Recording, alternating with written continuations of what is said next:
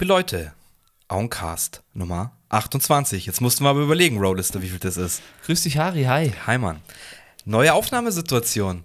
Bisschen, ja. Wir haben hier ein bisschen umgebaut. Diesmal sind wir bei mir im Studio. Ja, ich finde es voll geil, muss ich sagen. Nachdem wir das jetzt auch gar nicht abgesprochen oder ich das erwartet habe. Ich wusste, dass du natürlich ein bisschen äh, was umbauen willst, aber dass man jetzt auf einmal an dem Tisch gegenüber sich hockt und so, ist es äh, Stimmt. anderes Feeling. Schön, dass du das sagst. Das habe ich auch äh, jetzt erst wahrgenommen. Man nimmt es ja dann immer erst wahr, wenn man dann wirklich davor sitzt, ähm, dass ja, das ist was anderes, als wenn man gegenüber sitzt, Voll. als wenn, ich meine, wir saßen sonst immer so übers Eck, dann Ja. habe ich immer so vor mich geschaut und habe eher so die Aufnahmesituation gesehen als jetzt dich, aber in dem Fall ist es schon cool, ja, schauen wir mal, vielleicht ist, gibt, ergibt das ein bisschen andere Ja, Dynamik. das ist der nächste Schritt zum Joe Rogan Studio. Wir, wir witzeln hier, aber so langsam schaut's hier, ja, fast, fast schaut's hier so aus. Gut, äh, das ist nicht der, nicht der Ansatz auf jeden Fall. Naja, Ähm, ich würde schon mal gerne meinen Podcast für 100 Millionen verkaufen, das ist schon ein guter Ansatz. für 100, stimmt, hat er, gell? okay, das ist natürlich Ja, was heißt verkauft? Er ist ja immer noch dabei, aber ja, der wahrscheinlich am besten bezahlteste Podcaster der Welt, oder? zu Recht, muss man auch sagen. Ich habe jetzt zwar den letzten habe ich mir jetzt reingezogen, der war ein bisschen weird. Da hat man schon gemerkt, da haben sie sich einfach mal, hat er sich einfach mal fallen lassen. Aber grundsätzlich ist schon sehr stark, so was da abgeht. Ja, es gibt halt da sehr kontroverse Meinungen über ihn als Typ oder als Mann, aber äh, ich glaube, da gibt es auf jeden Fall Folgen mit Leuten, die uns halt irgendwie geprägt haben, ob es jetzt Dave Chappelle oder Kanye West oder was weiß ich was ist, die in so einer Interviewsituation über zwei, drei Stunden oder Elon Musk oder Quentin Tarantino, wen auch immer. Es ist einfach interessant, die mal zwei, drei Stunden reden zu hören, so intensiv. Ja, genau, eben auch, die, eben auch die Leute, die er eingeladen hat. Finde ich auch, aber es gibt auch ganz viele Leute, die man gar nicht kennt und die auch unglaublich was zu sagen auch, auch haben. viele Wissenschaftler hat er immer da und Ärzte und sowas. Also es ist schon auch gerade jetzt, was dieses Social Media Dilemma angeht, hat er auch diese Filmmacher, die diesen Social Dilemma heißt dieser Film auch, glaube ich. Okay. Ähm, ich weiß nicht, wie der heißt. Ich glaube, der Typ heißt irgendwas mit Tristan und so, deswegen ist mir das hängen geblieben. Das ist auch mega interessant. Es geht halt auch drei Stunden und es geht halt dann so richtig deep in Social Media. Was macht es mit einem und so? Ähm, was Auswirkungen hat es? Und das ist schon immer sehr interessant, das zu hören. Ja, ich merke das an mir ja auch wieder. Ich bin, glaube ich, letztes Jahr genau zu der Zeit auf Insta eingestiegen und mittlerweile ist das so wieder neue Sucht. Ich hatte zwischenzeitlich mal überhaupt keine Sucht, weg von Facebook und so. Aber das ist schon abgefahren, dass man da Zeit verbringt und was das eigentlich mehr. Bei mir nimmt es mehr Zeit ein, als jetzt irgendein Film, irgendeine Serie, irgendwas Sicherheit. zu zocken. Und das Krasse ist ja jetzt, jetzt ich weiß nicht, wie es auf Android ist, aber Apple gibt ja dann einmal die Woche, schickt dir die, die, die Zeiten und so. Ach, und, echt, oder Ja, was? ja, du kannst es dann auch Oh, voll spooky. kontrollieren, dass du äh, gewisse Sachen halt nur gewisse Zeiten machen kannst. Und es ist schon krass. Ich glaube, es ist auch ein großes Thema dieser Schnelllebigkeit. Und warum hockt man sich denn jetzt auch hin und schaut keine Filme mehr über zwei, drei Stunden? Oder sobald ein Film über zweieinhalb Stunden geht, sagen alle, boah, Alter, was geht? Ähm, wir sind halt irgendwie schneller geworden. Das ist halt Social Media leider. Aber jetzt driften wir komplett ab. Ja, so ist es halt manchmal. Aber ist ja schön, das ist, ja auch, ist auch ein Podcast, ne? Da kann man auch, äh, ich finde es auch gut, das machen wir seit ein paar Folgen einfach, ist mir auch ist bei der letzten Folge extrem aufgefallen, dass wir einfach erstmal so ein bisschen geratscht haben. Und das ist eigentlich auch ein guter Einstieg, erstmal ja, absolut. nicht sofort loszulegen und seine Munition zu verschießen, sondern vielleicht einfach mal kurz so zu schnacken. Aber nichtsdestotrotz, Überleitungsking, Harro, nicht. haben wir ein Thema dabei heute. ja, wunderbar. Ähm, es geht um Musik mal wieder. Wir haben uns mal entschlossen, endlich wieder über Musik zu reden. Und zwar, heute reden wir ein bisschen allgemeiner. Wir legen uns jetzt gar nicht fest auf einen Artist, wir legen uns gar nicht fest auf eine, äh, außer Schlager, beziehungsweise außer eine, eine Gruppe habe ich da, die vielleicht sowas in die Richtung macht, über die ich äh, kurz sprechen wollen würde. Aber wir sprechen über Bands und diesmal mit dem Fokus auf deutschsprachige Bands. Deutschland, aha. Ähm, gut, jetzt ist die Frage Österreich und so weiter, kann man jetzt auch dazu zählen als deutschsprachige Bands. Absolut, ja klar. Aber ich, äh, oder das war jetzt so, so meine Idee, beziehungsweise gibt es da zwei, drei Bands, über die habe ich schon in der Vergangenheit des Podcasts gesprochen, aber ähm, über manche noch gar nicht. Und ich finde, da gibt es schon einige, die man mal ausgraben kann, einige, über die man ein bisschen lästern kann und einige, auf die man sich vielleicht in Zukunft freuen kann. Oh, das war ein smarter Satz. Das ist sehr smart. ähm, ja, für mich auch, ich habe das ein bisschen eingegrenzt, weil, okay, klar, mittlerweile treten auch Rapper zum Beispiel mit Bands auf, ähm, aber ich habe es wirklich so ein bisschen eingegrenzt in wirklich in Bands, also in Live-Musiker mit einem Frontmann oder einer Frontfrau. Ähm, das war für mich so eher die Eingrenzung, weil ich meine, Rapper haben wir oft schon besprochen, ähm, auch, wir haben auch Deutsch auch schon gemacht, so war Ja. auch schon mal auf jeden Fall Thema bei uns.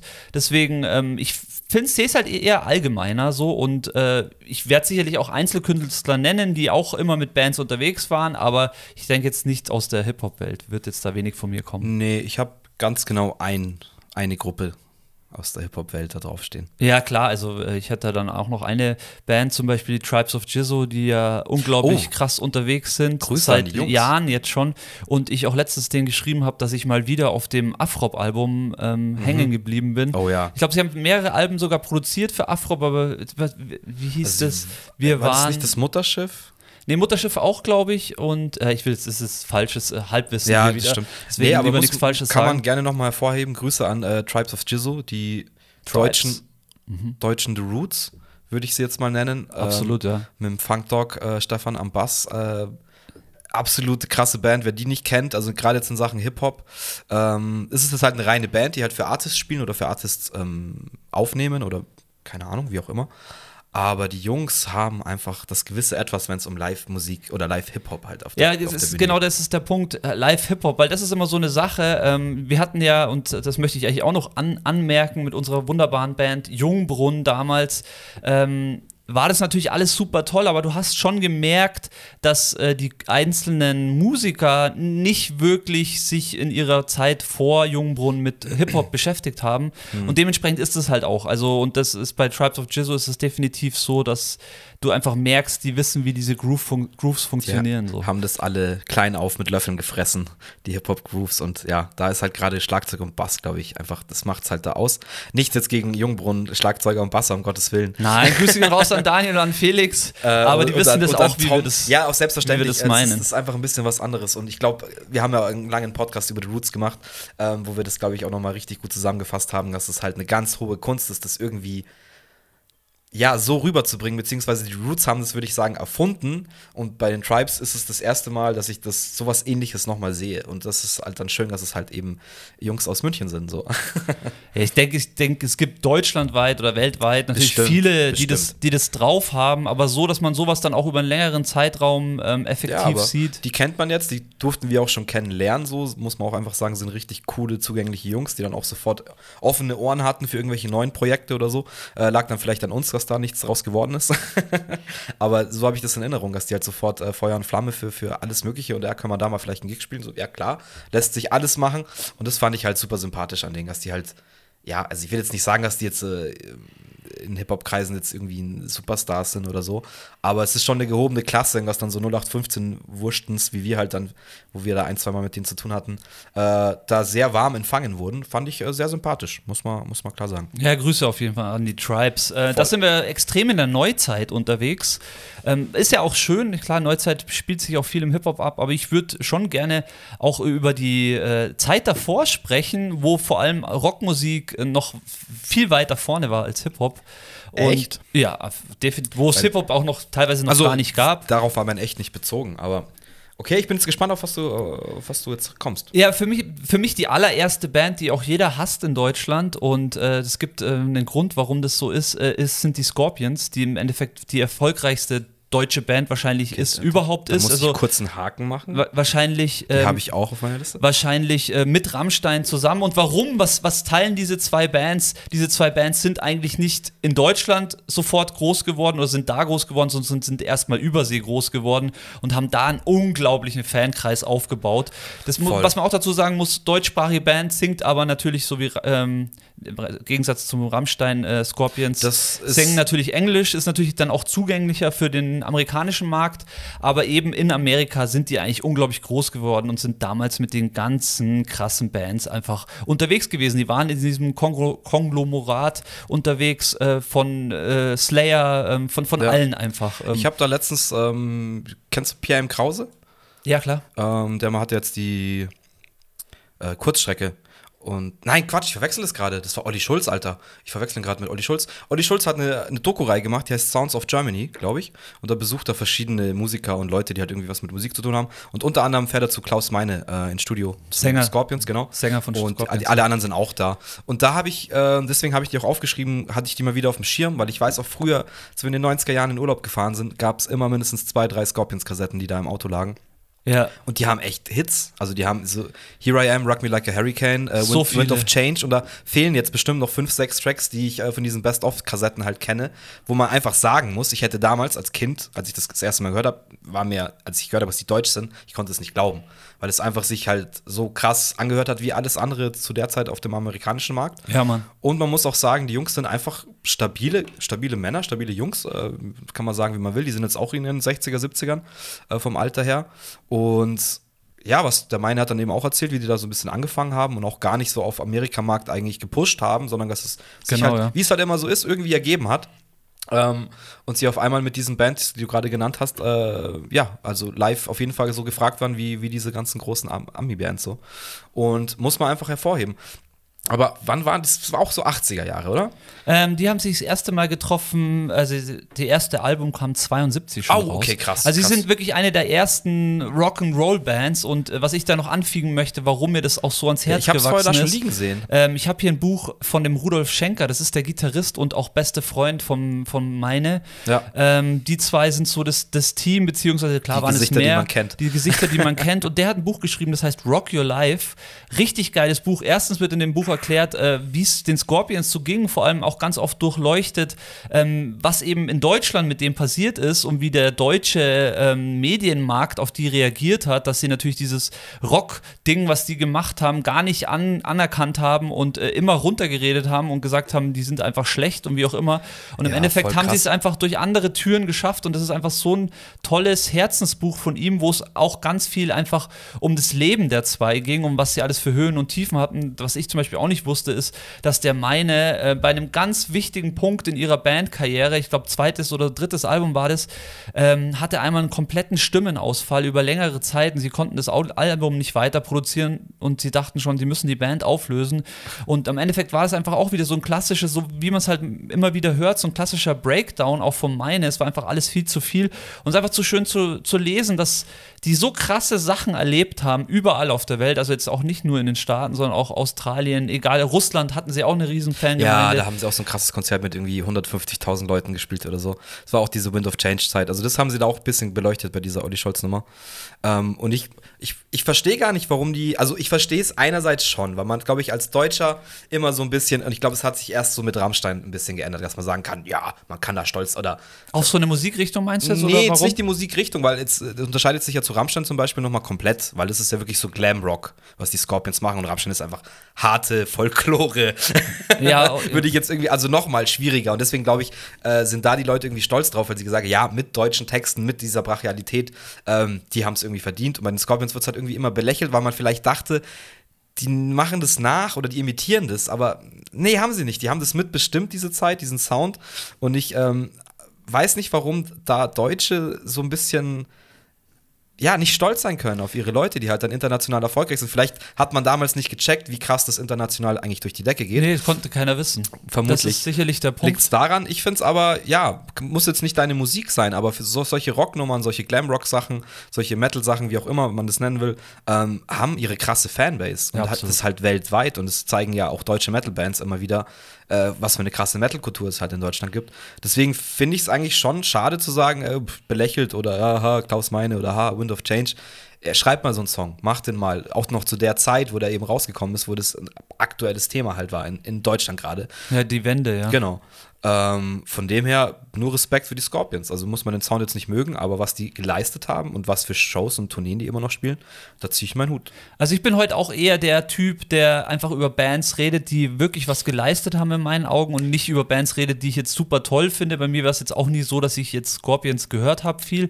Aber mich hat's, wie, wie eben, wie ich erzählt habe, mich hat es eben einfach interessiert, weil eine Band, die so lange am Start ist und so belächelt wird, auch, auch ich meine, ganz ehrlich, von mir auch, also dieses Wind of Change habe ich auch eher belächelt. Das ist eher, bei mir ist das auch alles eher äh, im Nachhinein hochgekommen, was, was, was die eigentlich geleistet haben. Und deswegen Ja. äh, auf jeden Fall Mir fallen jetzt auch leider guter nur Platz diese- in dem Podcast. Diese zwei Tracks ein äh, aus dem Stegreif, aber ich weiß, da gibt es noch sehr. Ah, Still Loving You fällt mir jetzt noch ein. Ist auch so eine krasse Rockballade. Weiß ich nicht, es ist auch die Stimme von meine und die Kombination. Es ist einfach, ähm, es ist guter Sound einfach, muss man sagen.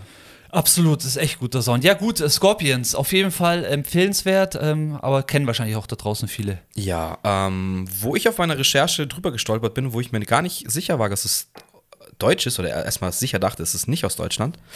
Ähm, Bonnie M. Sehr schön, habe ich auch auf meiner Liste.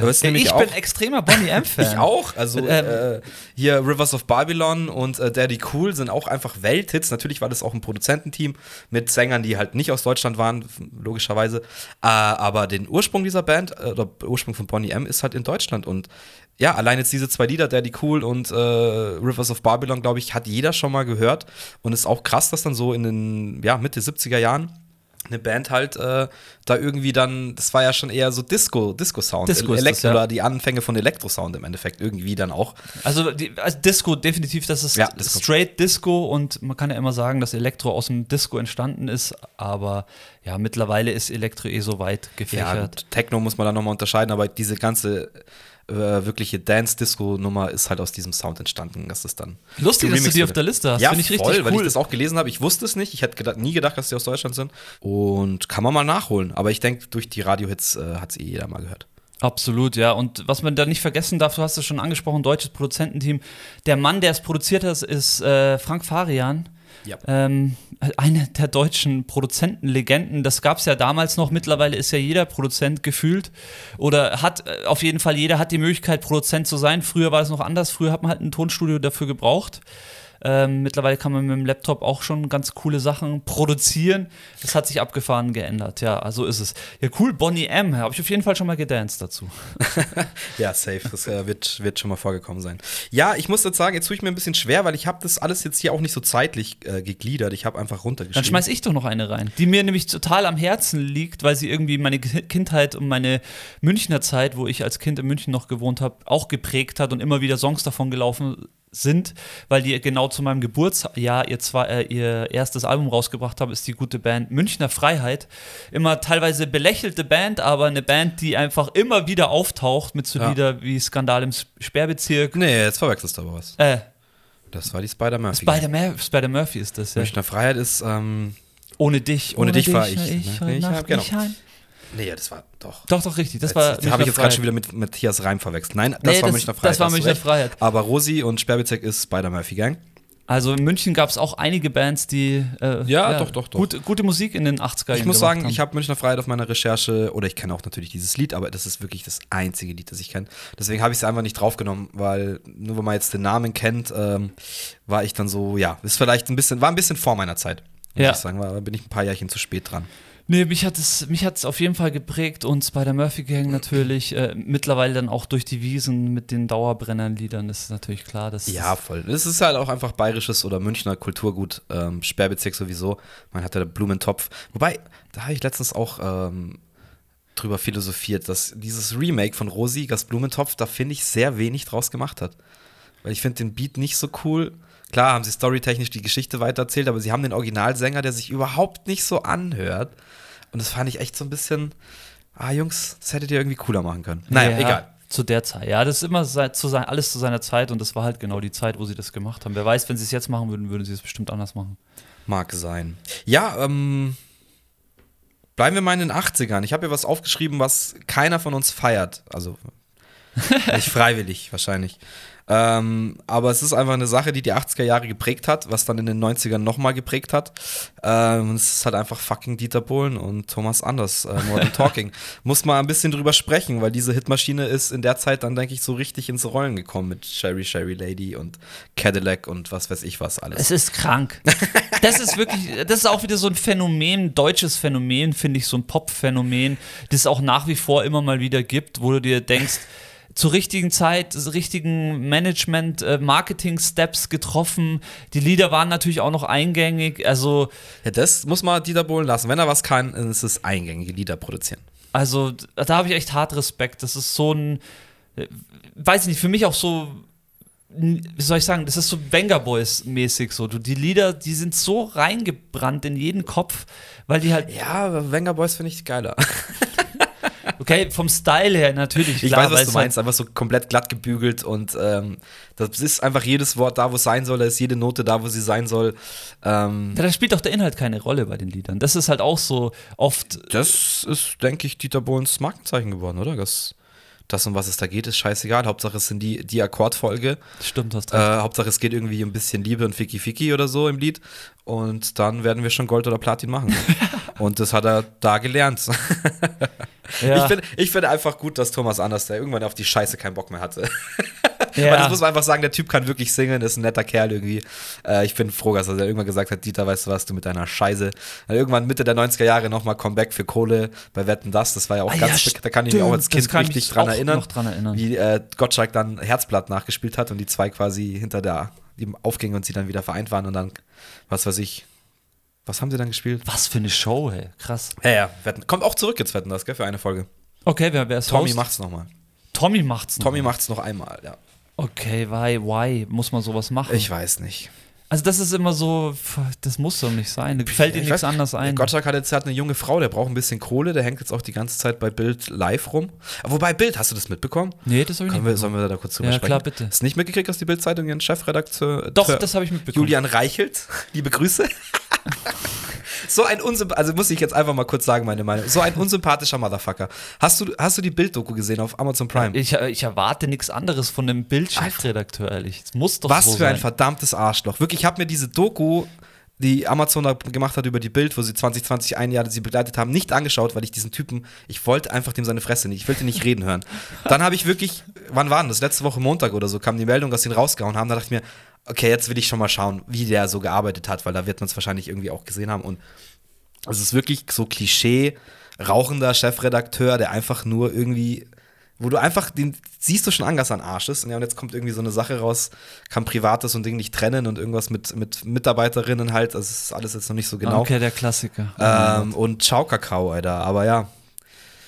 Aber ganz ehrlich, also bei der Bild kannst du ja nur so arbeiten, wenn du so ein Typ bist. Ja, so, du musst doch ein Arsch sein, um halt solche leider, Sachen, es ist Sachen halt schreiben Springer. Ich meine, wenn du dir da einen Vorstand anschaust, dann kannst du ja da weitermachen. Aber, genau das meine ich ja, das funktioniert. Also klar, äh, wie heißt das, stinkt die Schlange immer vom Kopf her oder wie geht der Spruch? ja. Ähm, aber trotzdem werden dann halt hauptsächlich auch so Leute vorgezogen oder müssen die Leute solche Kriterien erfüllen, Ja, dass sie solche Stories schreiben können. da jetzt mein persönliches Problem ist, ist, dass irgendwie letztes Jahr schon mal was aufgekommen ist. Ähm, da wurde auch schon, hat irgendeine andere Zeitung halt Berichte, also die war, haben schon recherchiert, der Bericht war fertig, das hätte gedruckt werden sollen. Und dann hat einfach dieser Chefredakteur von dieser Zeitung gesagt so, nein. Und der einzige Grund ist einfach, um, um nicht Axel Springer ans Bein zu pissen. Aus Angst quasi. Ich meine, du berichtest aber einen Typen, der angeblich jetzt irgendwelche Frauen nicht misshandelt oder vergewaltigt hat, aber auf jeden Fall nicht so ganz einvernehmlich halt zu irgendwas gebracht hat. Und dann wird es nicht veröffentlicht, äh, weil eine andere Zeitung Schiss hat, dass sie vom Axel Springer einen auf den Deckel kriegt. Was ist denn, wo sind wir denn angekommen? Also egal, da könnte ich mich, da könnte ich mich richtig aufregen, gemerkt, damit habe ich mich auch beschäftigt. Aber das ist unendlich und das wird auch immer so weitergehen. Ja, das kann da aber muss man nicht sich, sein. Das kann nicht sein, ja, aber ich glaube, man hat heutzutage nur noch die Chance, sich, wenn man das nicht möchte, dann darf man sich einfach das einfach nicht reinziehen. So. Das ist richtig, deswegen zieh es mir auch nicht rein. Aber wie gesagt, ich, mir schwillt halt dann der Kamm, weil dann hat eben Axel Springer intern ermittelt und dann kam nichts dabei raus, weil sie ihm nichts Handfestes nachlegen konnten. Und dann war er aber noch ein Jahr in seiner Position. Dann kommen nochmal Vorwürfe raus. Und dann muss die New York Times, stell dir das mal vor, die New York Times droppt einen Bericht, wo dann die das aufgenommen haben, was diese andere Zeitung da äh, rausgefunden hat. Ist Und aufgrund dessen wird er dann rausgehauen, sofort von heute auf morgen. Also, was ist denn das? Die wussten von Anfang an, dass er Dreck am Stecken hat. Scheiß doch auf diesen stink wirklich Aber- nach Kippen durch das Bild schon stinkenden Typen, Alter. Hau den doch einfach raus, Mann. Aber lustig, dass du das sagst, durch eine ausländische Zeitung äh, hat dann. Ja, äh, weil die Deutschen sich nicht trauen, weil sie von dem großen genau, Verlag richtig. eine auf den Sack kriegen. Richtig. Und das ist halt dann immer, weißt du, das ist so irgendwie so Donald Trump-Politik, meiner Meinung nach. Weil die dann Schiss haben von dem großen Macker, bevor wir jetzt das Maul aufmachen, kriegen wir noch einen auf den Sack. Ja, dann sagen wir halt gar nichts. Ja, dann lass die mal, lass dir mal weiter Frauen vergewaltigen. Also, was geht denn ab, oder? Egal, Ja. äh, ich rudere zurück, ich beruhige mich wieder, es tut mir leid. Es war jetzt echt ein Thema, was mich beschäftigt hat. Ähm, ich weiß jetzt auch gar nicht, wie wir auf die Bildzeitung gekommen sind. ist auch scheißegal. nee, wir machen einfach mit guten Rockbands Ja, der 80ern weiter. Sind Voll, noch zwei, die sehr hoch angesiedelt sind. Also einmal ist klar Tote Hosen, sowieso. Ja, über die würde ich gerne ein Wort verlieren. Ähm, ich bin. Äh, ich war als Kind sehr krasser Tote Hosen-Fan, da gab es auch ein Als paar. Kind? Als Okay, Kind, ja. Nice. wir hatten Kassetten oder ich weiß nicht warum, ein paar Kassetten, ein paar CDs. Ähm, ich weiß auch gar nicht mehr, wie dieses Album heißt und so. Aber wenn ich das jetzt heute hören würde, wird es wieder Erinnerungen in mir triggern. Und allein das ist einfach irgendwie ein Zeichen, dass es eine coole Band ist. Wurde dann auch, finde ich, irgendwie in den 90ern, 2000ern ein bisschen belächelt. Die Toten Hosen waren dann auch irgendwie so, oh, du bist Hosen-Fan? Weiß ja, nicht ja, warum. voll. Also, ja, aber da war dieses, ja, da war aber diese Diskrepanz zwischen Hip-Hop und äh, Rock. Also wir hatten komplett einen, einen Graben zwischen Ja, Hip-Hop und Rock. aber das war jetzt gar nicht das Problem, weil jetzt auch so Leute in, Und Punk natürlich. in dem anderen ja Freund eher oder im, im großen Freundeskreis, äh, mit denen ich dann auch angefangen habe, auf Rockkonzerte zu gehen und so, die waren auch eher so Hosen, äh, ist halt diese deutsche, dieses typische eigentlich Denken, wie es bei den bei Scorpions, was wir beschrieben haben. ah, okay. Ähm, und dann gab es aber einen Magic Moment. Dann waren wir nämlich Rock im Park, ich weiß nicht welches Jahr, 2016, 17. Und dann haben wir die als Main Act auf der, auf der Hauptbühne gesehen und es war einfach geil. Also jeder kennt mindestens zehn Liedern von denen. ja, Mann. Und die spielen dementsprechend dann auch so ein Konzert und es war einfach ein geiles Rockkonzert. Das glaube ich absolut. Ähm, und Deswegen das, muss man auch sagen, Hosen ich glaube stark. auch, ich glaube auch deswegen haben die sich so unglaublich lang gehalten, weil man jetzt, jetzt sagen muss, dass die neuen Lieder halt poppiger geworden sind, aber jetzt nicht so stark sind wie vielleicht äh, ältere Lieder. Was ich sagen will, ist gut, eigentlich durch ihr Live, durch ihr Live genau. sind sie eigentlich Voll. äh, am Leben geblieben bis heute und sind ja nach wie vor einfach eine Top-Line-Up-Band, die auf dem Line-Up steht, so bei einem Festival. So, die willst du halt eigentlich live sehen. So hast halt Ja, also absolut, absolut macht Spaß. Ähm, dann können wir auch gleich zur nächsten großen deutschen Ja. Punkband kommen, äh, die für mich nochmal einen anderen Stellenwert hat, und zwar die Ärzte. Ja, warum, warum anderen Stellenwert? Weil die Personen, ich finde, die Personen sind greifbarer. Ich finde die sympathischer, ich finde Fahren Urlaub, äh, den Bela finde ich, die finde ich beide irgendwie, das sind so richtige das. Typen einfach. Erstens das. Nicht, dass der Campino kein Typ ist, aber der ist vom Typ her, ist es so ein Typ, der mich nicht anspricht. Aber die Ärzte, Ja. keine Ahnung, das ist für mich so. Ich versuch's mal zu beschreiben, weil die Ärzte, also klar, ich glaube, es war damals auch so, so eine Interessenssache. Magst du Ärzte, magst du Hosen? Ja, die Mann. sind ziemlich gleichzeitig hochgekommen. Die waren ja auch lange verstritten, in Anführungsstrichen. Stimmt, ja. Ähm, aber die Ärzte haben so meine, meine MTV-Zeit damals auch geprägt. So dieses wirklich, dieses, dieses 13 bis, bis 16, 17 Jahre alt. Da Oh haben ja, die halt damals auch dieser- Alben produziert. Tomb Raider-Song. Genau, das, das war noch ein bisschen davor, das war noch in der Grundschule, da kann ich mich noch dran erinnern. Aber dann echt in meiner Hauptschulzeit und so, ähm, liefen die halt ständig. Dann haben die auch dieses Doppelalbum Geräusch damals gemacht, wo Unrockbar drauf war. Noch ein paar Jahre davor haben sie, das war eigentlich, das hat mich am krassesten geflasht. Aber ich weiß auch nicht warum. Die haben ja als erste deutsche Band das MTV Unplugged gespielt. Und haben ein Konzert mit einer, mit einer mit Realschulchor oder mit einer Realschulband haben sie dann letztendlich da drei Stunden halt Show gemacht. Und das lief auf MTV damals rauf und runter. Das habe ich mir auf CD gekauft, weil es auch einfach noch, weil ich es so krass fand. Äh, und da habe ich schon gecheckt, wie schlau die eigentlich sind. Und wie oft die eigentlich irgendwelche Lyrics in Songs geändert haben, angepasst haben auf die richtige Zeit. Ähm, die sich auch komplett halt selber, wie du sagst, die ja irgendwie nahbar sind, die sich nicht ernst nehmen, die auf einmal aus irgendeinem Song eine Salsa-Nummer machen, die dann äh, einen ihrer größten Hits mit dem Kinderchor performen. Oh ja, Äh, stimmt. und lauter solche Sachen und auf einmal Streicher auf der Bühne haben, die halt auch von Kids gespielt wurden. Äh, auch live einfach eine Band sind, die sagen, hey, wir spielen drei Stunden. Fickt euch, wir spielen drei Stunden, weil eine davon labern wir und zwei hauen wir euch all unsere Hits um die Ohren so. Und auch diese legendären, da gibt es YouTube-Videos, legendäre Hin und Hers mit dem Publikum auf der Bühne, wie die halt interagieren, gerade auf diesen großen Bühnen, Rock am Ring, Rock im Park und so weiter. Ähm, ist in Deutschland einfach einzigartig. Kennst du eine Band, die sich unter einem anderen Namen, weil sie einfach mal Bock hatten, wieder eine kleine Clubtour zu spielen, die eine eigene Bandname gegründet haben, inkognito rausgegangen sind, diese Infos wirklich nur gestreut haben an irgendwelche ganz krassen Fanclub-Mitglieder und dann einfach in Osteuropa, in Rumänien, Slowenien, Bulgarien, was weiß ich, eine Clubtour gespielt haben, wo vielleicht 100 Leute reinpassen. Äh, Solche, solche Aktionen haben die Jungs halt gebracht. Die, und das ist halt über 30 Jahre jetzt Bandgeschichte. Und erfinden sich immer wieder neu. Haben jetzt zum Beispiel auch noch mal alles gefickt mit ihrem Hell-Album. Dann Ja, kurz danach stimmt, ja. kommt Dunkel-Album. Da habe ich jetzt auch erst mitgekriegt, dass jetzt zwei Alben rausgekommen sind, so kurz hintereinander. So, what the fuck? So was macht Jay-Z oder Kanye, aber doch nicht. Ja, keine Ahnung. Äh, es geht auch dieses das Dunkel oder das, das Hell-Album geht auch super gut los mit irgendwie einer Trap-Nummer, wo sie dann die, ihre Leute wieder ver. Ist ein, ist ein astreiner Trap-Beat und sie singen halt oder rappen mit Autotune drüber, um halt die Leute einfach zu verarschen, ihnen kurz Angst zu machen, so, hey, wir machen jetzt irgendwelche Hip-Hop-Elektro-Beat-Sachen und dann zweiter Track wieder ganz normales Ärzte. Weißt du? Und solche Sachen finde ich halt einfach genial. Und die nutzen auch die, oder sind schon immer Mediengegner haben sich da noch nie in eine Schublade stecken lassen, ähm, haben ihr eigenes Label gegründet, haben damals gesagt, wir machen keinen Kopierschutz bei unseren Labeln, äh, bei unseren CDs. Und es gibt tausend Sachen, die ich jetzt irgendwie aufziehen könnte. Aber um das kurz zu fassen, dieses Rock'n'Roll Realschule, das Unplugged-Konzert, das Au. hat mich damals absolut begeistert. Sowas habe ich äh, zu der Zeit noch nicht gesehen gehabt. Na, so schön, einfach so einen Ansatz auch zu haben, zu sagen, äh, ja, wir machen jetzt nicht das nächste Studioalbum, gehen ins Studio, ballern ein paar Tracks raus, sondern äh, erweitern uns auch selber ein bisschen äh, auf ein neues Level, bringen uns auf ein neues Level. Ja. Das ist halt stark. Also Gut, muss man auch dazu sagen, hatten dann auch wirklich bei ihren Anfängen äh, Ende der 70er, Anfang der 80er Jahre, äh, dann auch hier mit Geschwisterliebe, waren ja ewig lang auf dem Index. Oder Ja, ist, glaube ich, sogar ja. immer noch auf dem Index, das, der Song oder sowas. Und hatten da, wurden da ja auch eigentlich komplett gefickt, dass sie eigentlich dann erst wirklich so diesen Durchbruch, wo sie wirklich Geld gemacht haben oder reich geworden sind, mit so Männer sind Schweine. Was sie zum Beispiel, ist auch ein super geiler Punkt. Männer sind Schweine sind der ist der Tomb Raider Song. Gell? Ist der Tomb Raider Song, spielen sie nicht live, performen sie gar nicht mehr. Okay, Weißt du warum? Nee. Weil es ihr kommerziellster, erfolgreichster Hit ist Sehr und weil gut. sie nicht und weil sie damit nicht identifiziert werden wollen und weil der Song auf dem Oktoberfest gespielt wurde. Da haben sie gesagt, Leute, nein, den Song gibt's nicht mehr. Die haben halt einfach Prinzipien und das finde ich Aber geil. welche Band kann sich das leisten? Das ist so geil, ihren Top-Song nicht zu spielen und ähm, zieht es dann auch durch. Also ich glaube, da gibt es nicht das viele. ist das Ding, zieht's dann auch durch. Weil der Song ist jetzt auch 20 Jahre alt und sie haben es halt dann einfach 20 Jahre den Song nicht live gespielt. Scheiß drauf. Ähm, ja, die sind sich halt selber treu, die sind halt immer noch irgendwie Punk. Auch wenn ich jetzt gehört habe, dass die Leute dann ein bisschen ausflippen, weil sie in der Tagesschau dann auftreten und dahin. Ach, aber finde ich auch dich. zum Das Beispiel ist ein genau das, was du angesprochen ja, hast. ich So finde das geil, aber die, die Punks jetzt von, von früher sagen halt, das ist halt, das ist, hat nichts mit Punk zu tun. Ja, da kann man sich jetzt äh, Naja, drüber gut, aber streiten. diese Leute hast du ja überall. Die hast Das du im, im Hip-Hop genauso, die dann sagen, hä, warum macht er jetzt ein Bandalbum auf einmal? Oder Ja. warum macht er ein Reggae-Album? warum, macht, warum macht Sammy Deluxe jetzt ein Reggae-Album? Was soll Und das? ich finde auch ähm, die Arbeitsweise der Jungs geil. Weil die ja alle drei, also muss man jetzt auch mal dazu sagen, die haben einfach äh, den Rott am Bass, der einfach ein mega krasser Gitarrist und Ja, Mann. Songschreiber ist. Ja. Bela B müssen wir nicht drüber sprechen. Farin hat auch ein paar Soloalben gemacht und ich finde diese Idee so geil, dass die auch wirklich sagen, teilweise, wenn wir jetzt mal hatten, hatten und es gab es ja auch, dass sie Pause von ein paar Jahren hatten.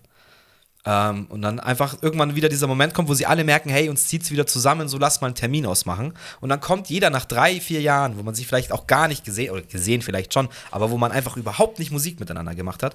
Und dann kommen diese drei genialen Musiker ins Studio und jeder hat so, so zehn Songs dabei oder so. Und dann dieses Randtasten, wie sie das, das stelle ich mir so magisch vor, da würde ich so gerne mal ein Mäuschen spielen, weil das beeindruckt mich einfach dann auch, dass sie auch sagen, okay, du hast drei Songschreiber, du merkst dann auch wirklich, welcher Song von wem geschrieben ist, weil jeder seinen ganz eigenen Style irgendwie hat. Und das ergänzt sich so gut und so schön. Also, was mich am meisten begeistert an den Ärzten, ist die lyrische Textauswahl. Das- darüber habe ich wie jetzt sie gar nichts gesagt, Wie ja. sie Texte schreiben. Also, ich habe natürlich im Rap einige deutsche Rapper, die ich wirklich toll finde, wie sie die Lyrik oder wie sie auch unsere Sprache ähm, benutzen. Aber bei den Ärzten ist es. Das sind für mich wirklich eine der wenigen aus anderen Musikrichtungen, wo ich wirklich jeden Text sofort irgendwie nehmen würde, weil die lustig sind. Ja. Genau das, was du teilweise auch über die Typen gesagt hast, dass sie sich selbst, dass sie einfach ironisch mit sich selbst auch Ja, sind. auch die Videos Ähm, sind so klar- geil, gibt so geile Videos. es zieht sich dann natürlich durch, Gott sei Dank. Äh, Es ist sehr, muss ja dann auch irgendwie stringent sein. Das machen sie dann auch gut. Aber es fängt immer an mit einem guten Text und du merkst einfach, das können sie, also das, was mich anspricht, das können sie einfach. Das Ja. finde ich einfach toll. Also das stimmt. Es, und ich finde halt auch, sie bringen da eine gewisse tiefe Lyrik rein, wo du immer zwei, dreimal zuhören musst, weil dann checkst du auch irgendein Wortspiel erstmal vielleicht. Ähm, aber das Schöne oder das Krasse ist, und das finde ich jetzt auch, es klingt immer nicht so. Es klingt immer nach so deutschem, einfachem Singsang. So, weißt du, wie ich meine? Ja, und wenn du richtig. dann nochmal Ja, so- genauer so hinhörst, einfach, ja, genau, und stimmt. dann fallen die aber so, äh, aber jetzt in der dritten Strophe hat er das ausgetauscht gegen was anderes und auf einmal ist es so, haha, du Wichser, doppeldeutig so. Und das finde ich halt genial. Und wie gesagt, diese Marketing-Gags. Also mir fällt jetzt auch gerade ein, ich glaube, es war auch bei dem Geräuschalbum, da hatten sie dann einen Track, ähm, den singt, glaube ich, Rott. Und dann haben sie halt als Marketing-Stunt Bela aus der Band gekickt. Der war komplett bei der ganzen Promotion von der Single nicht am Start. Beim Videodreh stellen sie sich so vor die Drums, dass man halt nicht sieht, dass da keiner hockt.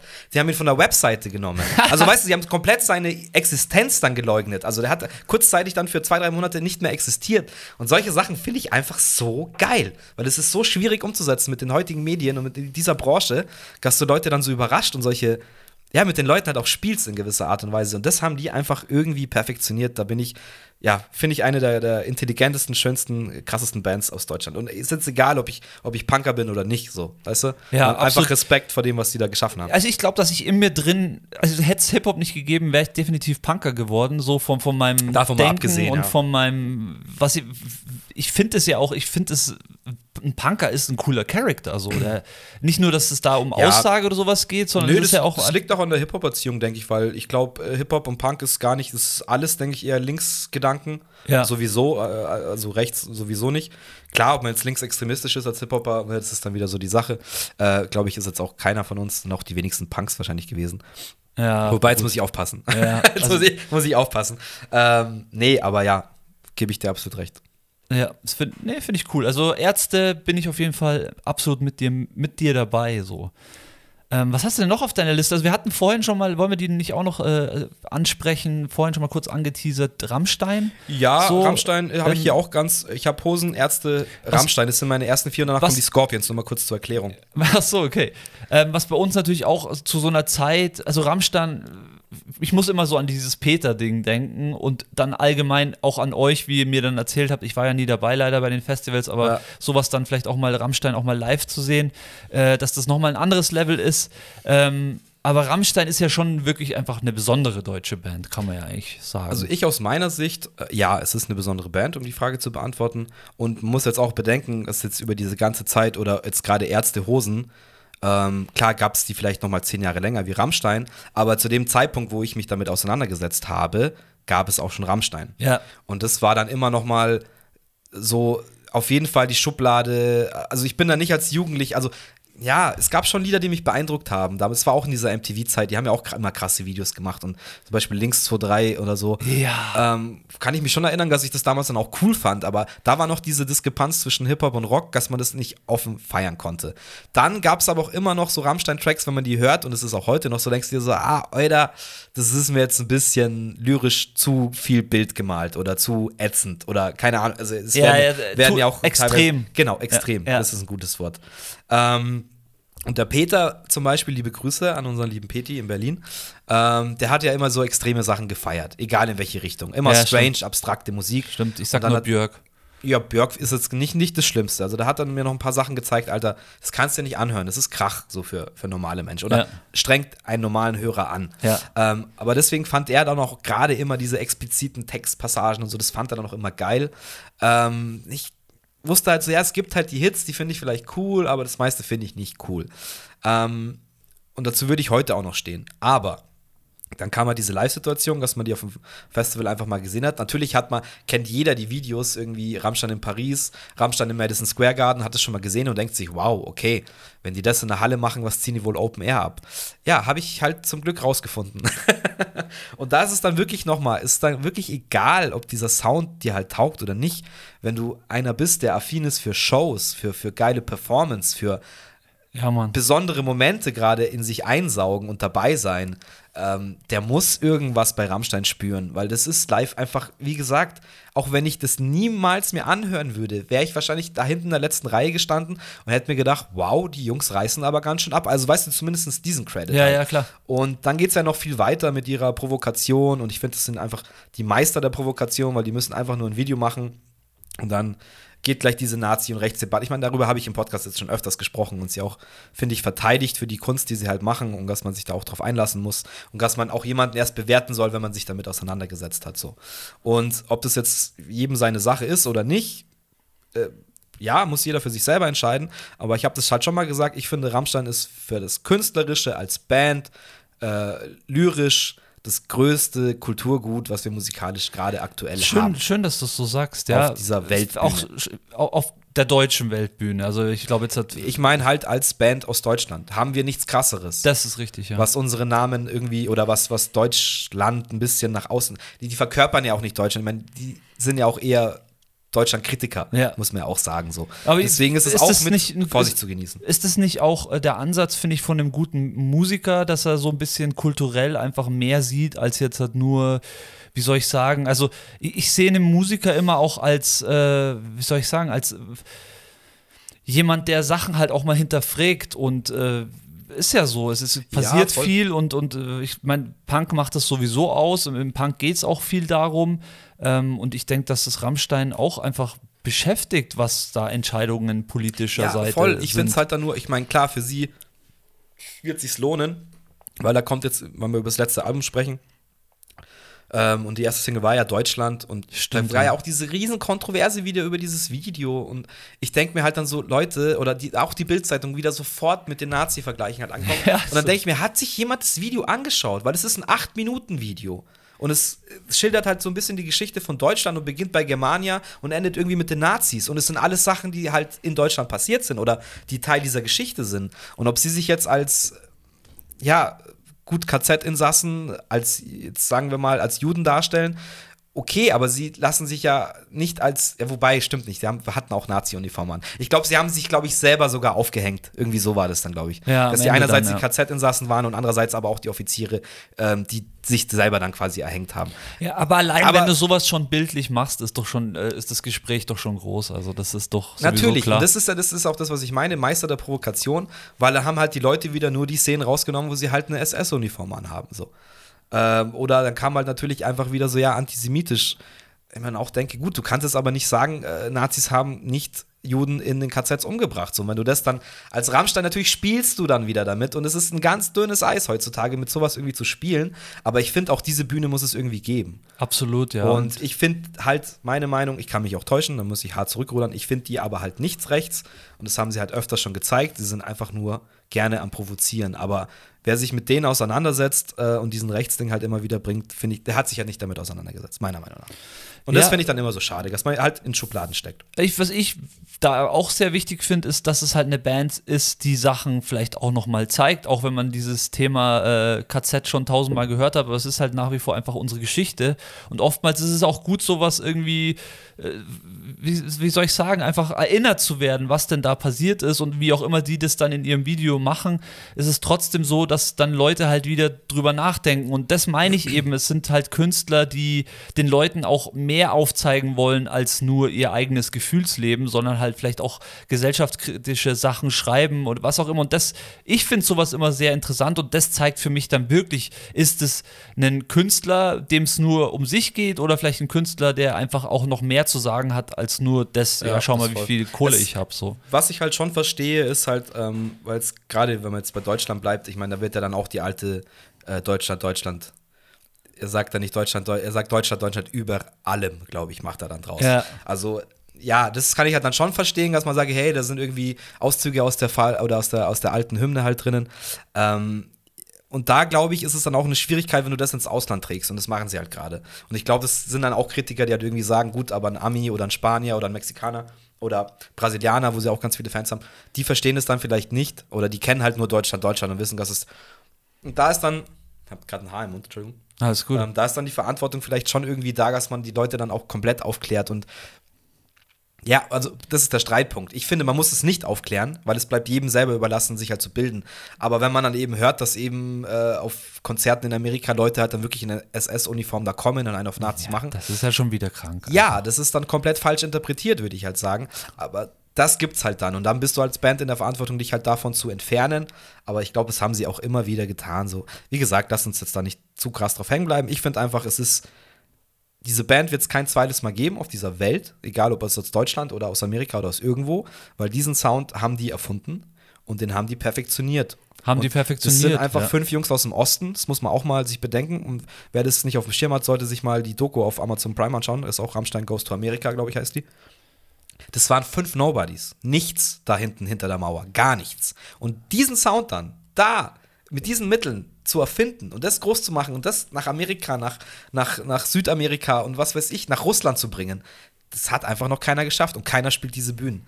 Naja, und keiner, Keiner spielt spielt diese- diese Konzerte, das haben wir noch Genau. gar nicht besprochen. Ähm, die haben teilweise Feuershows, da, also wie soll ich sagen, da ist ein Riesenfeuerwerk, äh, ist dann Klacks dagegen. Feuerwerk Ähm, ist für Kinder, Feuer ist für Die haben halt richtig Feuer am Start und nicht nur Also ich musikalisch. kannst du mal sagen, ihr kennt alle so Festivalbühnen mit zwei, drei Wellenbrechern. Wir haben damals auf Rock im Park standen wir hinterm dritten Wellenbrecher, also am Anfang der letzten Reihe.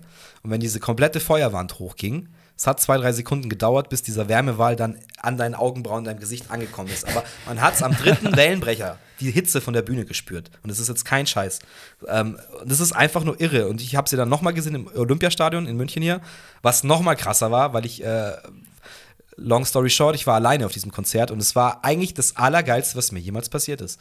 Weil ich konnte mich, ich konnte hin und her wandern, ich konnte mir verschiedene äh, Situationen dieses Konzertes aus verschiedenen Bereichen anschauen, ich konnte mich einfach näher randrängeln, wenn ich wollte. Und es war einfach mal äh, wirklich wie so eine Drei-Stunden-Show oder ja, wie halt mal ins Kino gehen und einfach den krassesten Film meines Lebens alleine, ohne dass dir jemand irgendwie was reinquatscht, äh, sich anschauen. Und seitdem muss ich sagen, ich werde jede Chance nutzen, die ich kriege, die nochmal live zu sehen. Ja, sehr richtig. Ja, absolut. Ähm, ich habe, glaube ich, eine Show, im, also äh, so eine Doku mir angeschaut. Da ging es um eine Show, da haben sie in irgendeinem alten Schloss in Frankreich gespielt. Das war total abgefahren. Natürlich auch noch vom Ambiente geil gewesen.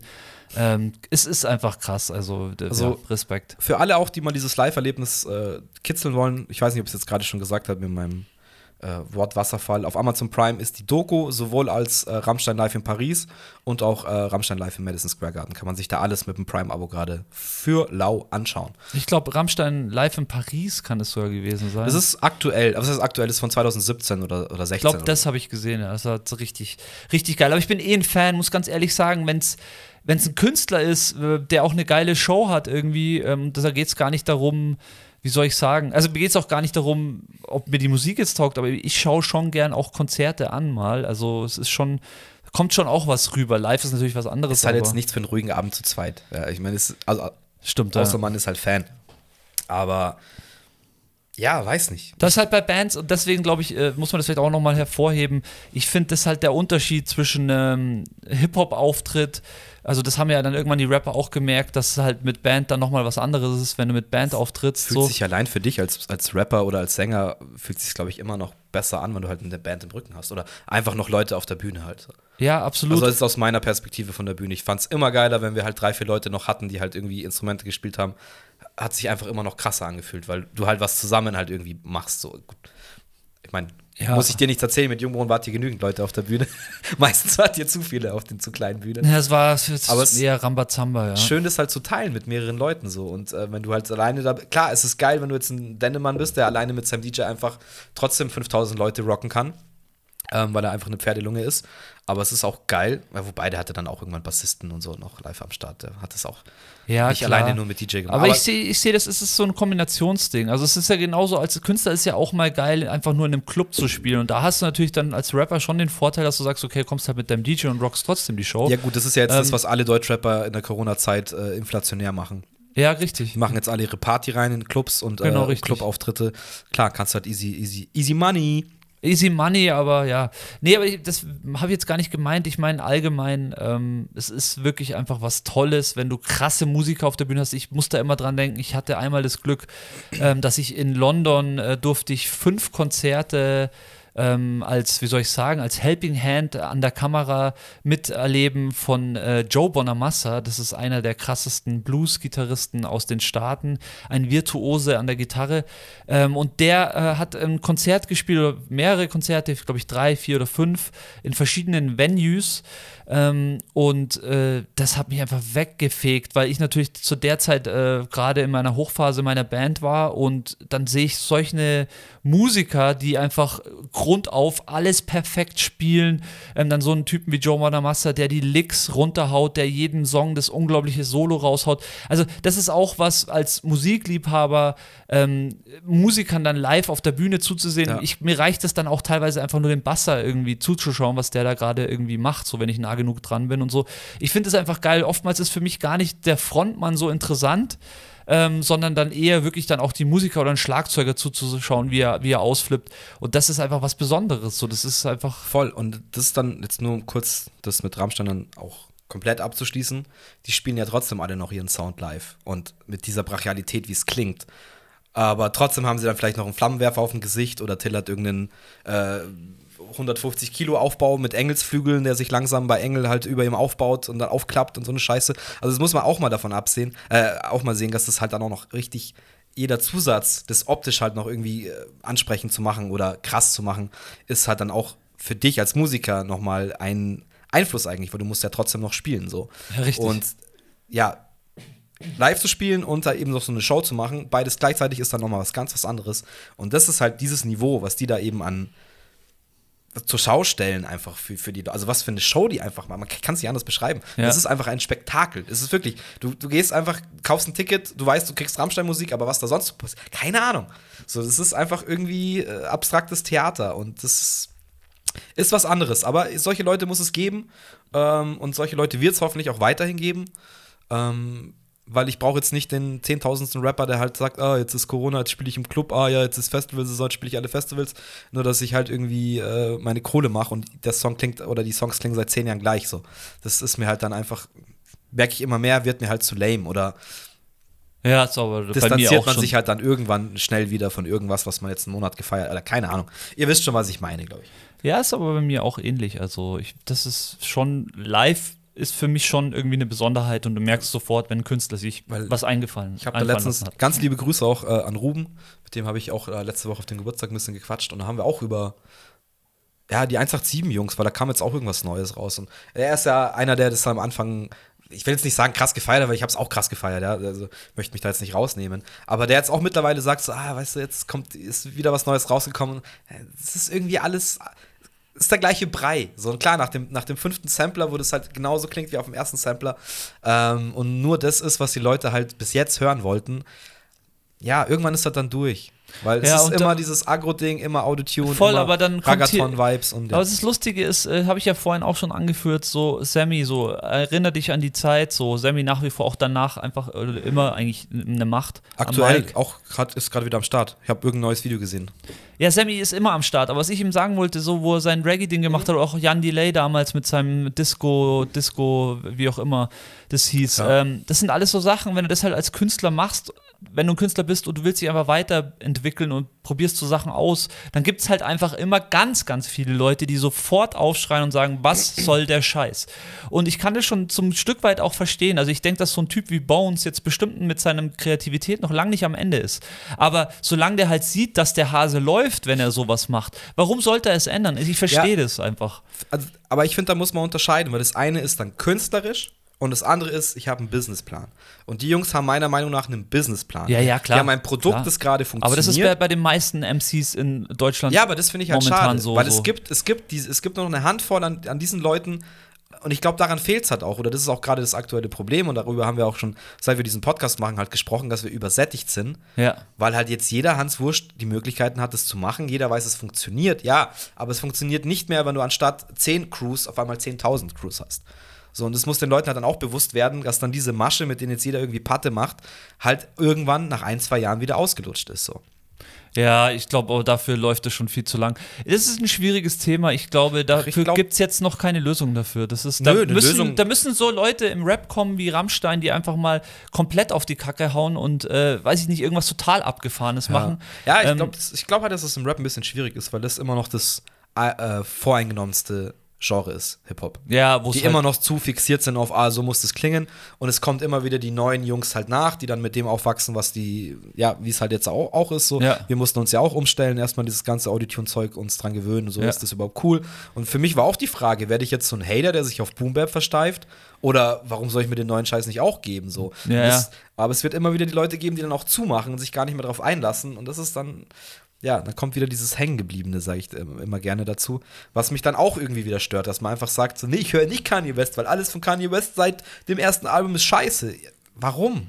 Du wirst auch auf dem neuen Album was finden, was einiger, was dich irgendwie anspricht, wenn du dich ja, drauf aber, einlässt. ja, das ist schön gesagt, was das Musikalische anbetrifft, aber ich glaube, ganz viele haben diese ähm, Grenze, wenn sie einen Typen einfach schon unsympathisch finden, dass sie sich dann gar nicht für die Musik öffnen kommen. Das hat dann gar nichts, also sowas zum Beispiel, das habe ich ja nicht, aber es gibt bestimmt sehr viele Leute da draußen, die einfach sagen, okay, der Typ, was der gemacht hat, mit welcher Frau der zusammen ist, was auch immer, Ja. finde ich einfach, ist so scheiße, dass ich ja, das ist halt einfach nicht, mir, mich interessiert es nicht. Ich will nichts Ja. damit zu tun haben. So. Ja, das ist, das ist ein super Beispiel, was du gerade nennst, weil ich habe jetzt auch irgendwann letzte Woche, glaube ich, ähm, kam die Leandra von der Arbeit, liebe Grüße, äh, nach Hause und ich war halt da gehockt und ich habe äh, auch vom Pierre M. Krause, der war halt beim Wendler. Der ist halt beim Wendler zu Hause im Haus gewesen. Und dann kommt sie halt so nach Hause, was schaust denn du dir für eine Scheiße über den Wendler an? Ich, ich war einfach so, hey, ich bin gerade wirklich neugierig, wie der zu Hause so ist. Wie, Ja. wie sich der so gibt. Ob der jetzt da auch einen auf seine, seine Masche da macht oder ob er versucht, ein bisschen real zu sein. Und es war tatsächlich ein super angenehmer Talk und du konntest dir das super anschauen und es war ein super netter Gastgeber so gesehen in der Situation. Und denke ich mir auch, okay, klar gibt es tausend Klischees und klar äh, ist er jetzt in die Querdenker-Szene irgendwie da reingerutscht. Äh, und klar ist es vielleicht nicht die hellste Leuchte am Zaun, aber äh, trotzdem gibt es ihn doch, trotzdem hat er Hits, trotzdem ist es ein Charakter, den Leute halt gut finden. Deswegen will ich dann auch immer so hinter die Kulisse schauen und mir einfach selber mein Bild machen und nicht äh, den 10.000 egal Witz halt machen, so wie halt jeder andere. Ich glaube, die meisten Leute, die das machen, halt kennen das Lied nicht mal oder haben das nicht einmal gehört oder weißt du? ich hab's, ich weiß nicht, von was du sprichst. Egal, ist, halt, ist halt ein Song vom Wender halt einfach. Und da gibt es ah, auch okay. immer den, wenn der Wender irgendwas macht, da gab es auch ein Meme dann mit. Egal. okay. Ähm, ja, egal. ja, sehr gut. äh, ich ja, das ist aber ein grundsätzliches Menschending. Und so. ich möchte jetzt bitte nicht, dass ihr jetzt denkt, ich will den Wendler irgendwie verteidigen. Das ist ein dummer Vollidiot, auf jeden Fall safe. Aber auch der ist ein Mensch und auch der lebt irgendwie und der hat vielleicht auch falsche Berater oder so. Äh, trotzdem ist es halt ein Typ und Charakter, der diese ganze Knüppel, die er dann abkriegt, auch fressen muss letztendlich so. Und ich finde, das muss man halt auch immer am Ende des Tages dann sehen.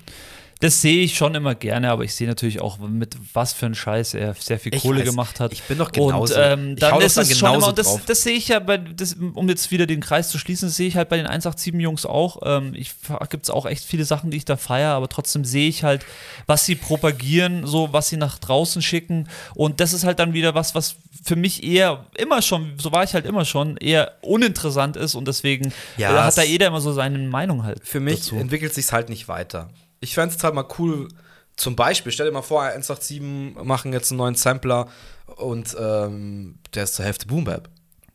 Weißt du? Warum denn nicht? Die haben doch auch so angefangen. Die haben auch mit normalen Beats angefangen. Ja, ja, klar. Die müssen jetzt nicht immer Ragaton-Beats nehmen so. Und wie gern würde ich einfach auch mal Bones wieder straight rappen hören, ohne irgendeinen komischen.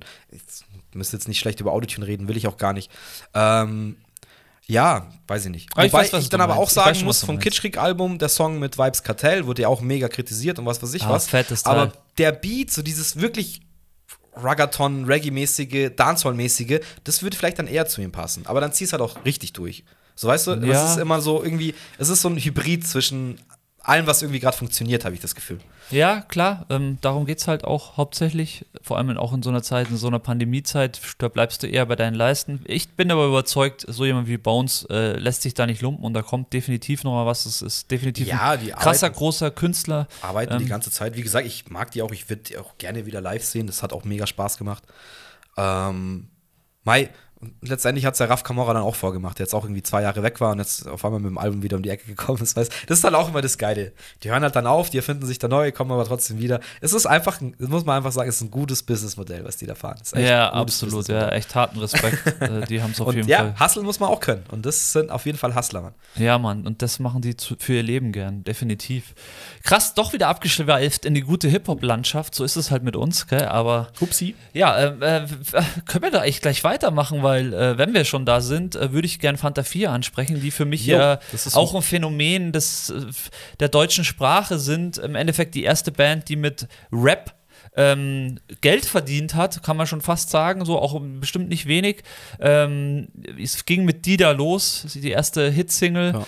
die wirklich äh, Radio deutschlandweit äh, gelaufen ist, äh, die jeder kennt da draußen. Und dann haben sie es wirklich fast auf jedem Album geschafft, einen und das muss man ja auch sagen, die sind ja nicht so wie jetzt Dieter Bohlen, die eine Popnummer nach der anderen raushauen, sondern die sind ja schon irgendwie auch Rap und Hip-Hop und diesem Hip-Hop-Gedanken treu geblieben. Voll. Trotzdem hatten sie immer auf jedem Album, ich meine, ich muss nur an MFG denken, dass irgendwie nach 15 das, Jahren kam das Album oder sowas. Ich wollte es gerade sagen, und, es ist nämlich äh, das Bombe 4, gewesen. 499 Album. Äh, das ist auch das einzige Album, was ich von denen habe. Das ist mega geil. Da ist halt MFG drauf und zum Beispiel der legendäre Track äh, Michi Back in Hell. Oh ja, den liebe ich ja auch. Da kriege ich Gänsehaut, wenn ich dran denke, ähm, weil Michi Beck da einfach ein Brett geliefert hat, wo er dann auch irgendwie am Schluss den, gegen den Teufel halt Rap battelt oder was auch immer und dann um sein Leben halt irgendwie äh, kämpft und so. Äh, richtig geil und sie haben, ja, nicht, das ist vielleicht ein bisschen schade, dass sie mit Dida groß geworden sind, weil das hat ihn, äh, ist ihn sehr, oder hängt, hängt ihn immer noch nach.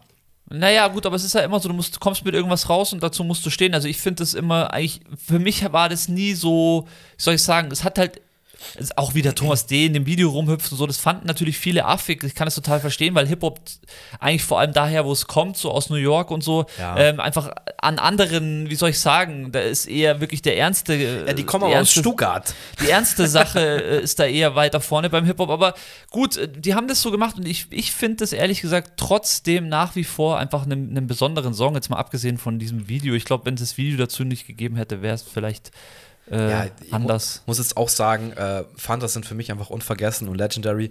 Ich erinnere mich auch, ähm, hieß, wie hieß das Album, wo Troy drauf war? Oh, Jordan Alane? Nee, Troy, das, das Lied, Das Lied. Von, von den Fanta Ähm. Fiers. Äh, ist auch egal, ist, ich glaube, irgendwas mit alles, egal, ist, ist wurscht, wie das Album heißt. Aber das war auf jeden Fall, also Troy kennt jeder den Song. Ach, Treu, Ja, ja. Treu, klar. Das Song war dann nach MFG irgendein Album. Nee, ist viel später. Viel Viel später. Das war schon in der Zeit, wo wir 16, 17 waren. Also ich wollte nur kurz eine Story dazu erzählen, weil das Album hat sich der Sascha damals von, von den Zweig-Jungs gekauft. In einer Edition, die war so fett ungefähr, also sieht jetzt nicht, die war bestimmt 5 oder 10 Zentimeter dick. Und da waren dann auch DVDs und was weiß ich was und Special Booklet und keine Ahnung. Und da war eine DVD dabei, wie sie das Album produziert haben. Und das ist auch eine dieser Sachen. Früher war das halt super geil, dass auf irgendwelchen Alben so Special DVDs mit so Bonusmaterial drauf war. Gesundheit. Ähm, und da war dann wirklich so ein, so ein Film, der ging eine Stunde oder so, vielleicht auch kürzer, vielleicht auch länger, weiß ich nicht, wir haben viel gekifft damals. Aber die haben halt sich äh, damals irgendwann ein Haus gekauft im Allgäu oder irgendwo in Bayern, glaube ich, war das auch, oder das ist Österreich gewesen sein. Und da sind es war halt ihr Albumhaus. Da sind sie halt dann wirklich hingefahren, um Alben zu produzieren, haben den ganzen Studioscheiß mitgenommen, haben da aufgebaut.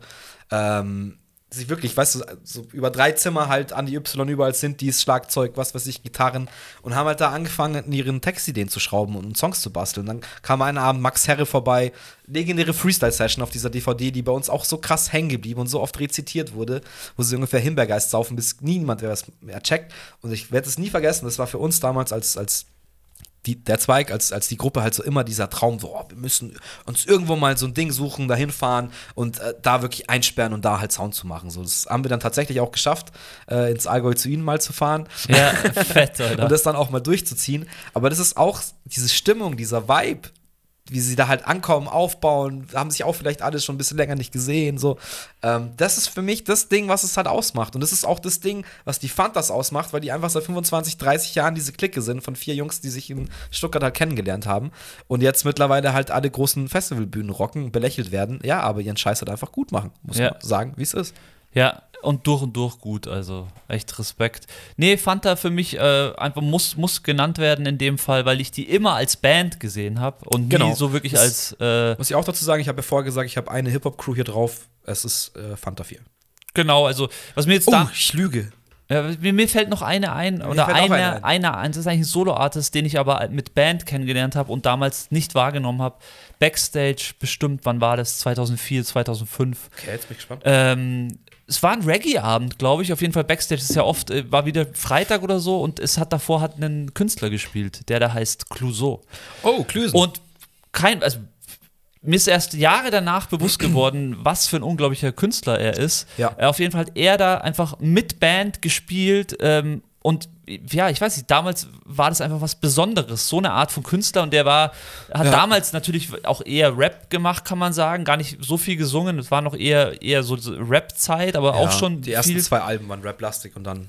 Genau, richtig. Aber abgefahren. Und das fällt mir mal ein, dieses Backstage-Konzert ist mir wirklich hängen geblieben. Da war der nicht groß und hat trotzdem unglaublich gerockt. Ja, haben wir auch den Fantas zu verdanken, dass er groß geworden ist. Wurde dann auch Four auf 4 Music. Music, Music gesigned Stimmt, ja. und ist auf jeden Fall ein Zögling der Jungs, so, so gesehen. Ähm, nee, super Künstler, habe ich auch viel zu wenig gehört. Diese ersten zwei Alben habe ich, haben wir viel gehört. Und dann irgendwann mit dem Singer-Songwriter, das war auch diese Phase, da hatte ich nicht so Bock auf dieses Sing-Sang, sage ich jetzt mal. Aber trotzdem ein Artist, der immer gute Songs hatte, der immer Hits hatte, regelmäßig. Wen hattest ähm, du denn noch auf deiner Liste? Deichkind. Ja, okay, klar.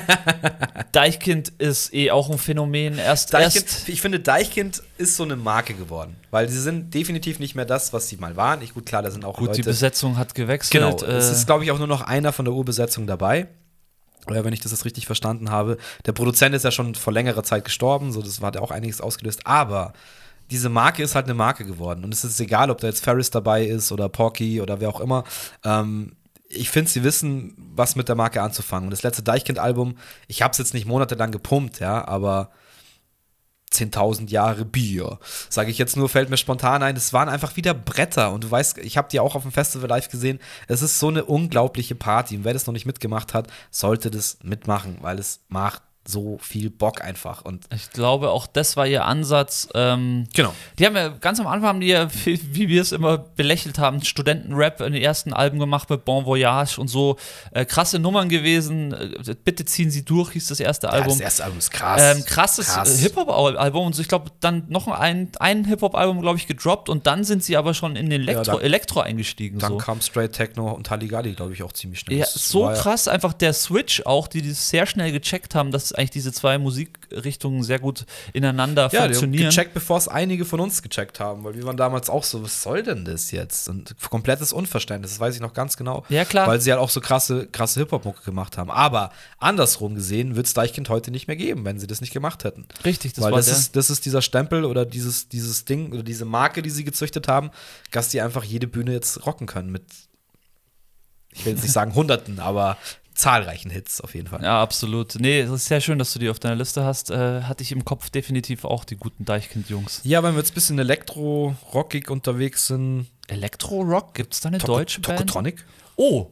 Also das ist ja schon- das ist das ja 70er, 80er. Nee. Tokotronic gibt's doch immer noch, oder? Ja, gibt es immer noch, aber die sind ja, das ist ja Die schon, sind schon älter, ja, ja, Ja. ja. Die sind auch schon über 40, 50 wahrscheinlich. Habe ich jetzt auch nie so richtig gehört, aber man kommt nicht dran vorbei. Ich denke, äh, den einen oder anderen Song kennt man auf jeden Fall. Äh, ja, wobei, jetzt schau mal. 1993 gegründet. Ah, okay, alles klar. Ja, kenne ich auch einige Songs. Sehr, sehr schöne Band. Wie ist die live? Hast du die mal live gesehen? Nee, leider nicht. Habe ich leider verpasst. Ich, äh, wie gesagt, mir fällt jetzt auch kein Song ein. Ich weiß, dass ich irgendein Album mal äh, lief mal bei mir eine Zeit lang rauf und runter, aber ich habe jetzt auch gerade keine Erinnerungen mehr. Aber ja, es ist halt so, so ein Name, den man immer wieder hört und ähm, ja, für die, ich glaube, ich muss da mal mich mit beschäftigen mehr. Ähm, was hältst du denn, was hältst du denn von der Band Seed? Dieses Seed, ja, ähm, wollte ich aufschreiben, habe ich vergessen. Sind mir durchgerutscht, muss ich sagen. Ja, es ist, Es ist äh, unglaublich. Also- eigentlich die einzige Band, die Reggae in Deutschland oder äh, Dancehall Reggae so ein bisschen publik, äh, so der Also, breiten Masse glaub, zugänglich gemacht hat. der Peter erste, Fox zum der Beispiel. erste ausländische Artist, der mit einem Reggae-Track oder der Deutsch sowieso, aber der in, in äh, also in Jamaika auf Platz 1 war. Echt, waren die auf 1? Waterpumpe war, glaube ich, auf. Ah. Äh, war, also ich, steinigt mich, aber ich habe da mal so ein Interview gehört. Äh, Und das war nicht Gentleman, wirklich? ich glaube, Gentleman erst danach. Okay, krass. Das Seed war, ich glaube, Seed war ein paar Jahre sogar vorher nochmal und Gentleman dann, dann später. Wie gesagt, vielleicht verdrehe ich jetzt auch was. Ich habe sehr viele Musikfakten gehört in meinem Leben. Ich verwechsel auch sehr viele Sachen in meinem Leben. Vielleicht war es auch jetzt genau andersrum.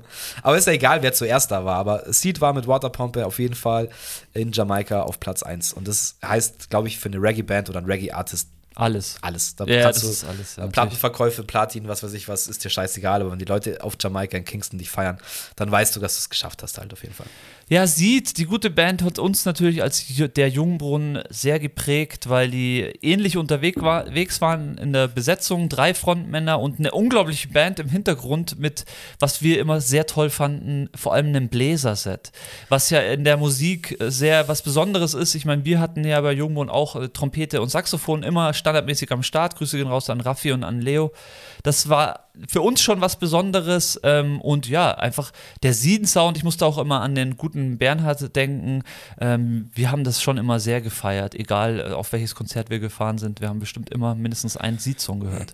War sehr, sehr Ja, cool. also ich glaube, es gibt keine Band, die live so krass gedrückt hat und so eine Power hatte. Natürlich, also erstens sind es einfach musikalische Koryphäen, weil sie gefühlt also nichts bums so. Es ist wirklich, also was die für Bässe, für, also klangtechnisch jetzt gesehen, was die da erzeugt haben und auch auf, auf Platte gefasst, äh, gebannt haben, weiß ich nicht. Du hast immer das Gefühl, es fotzt, es weht dich einfach gleich weg so und es ist keine Rockband.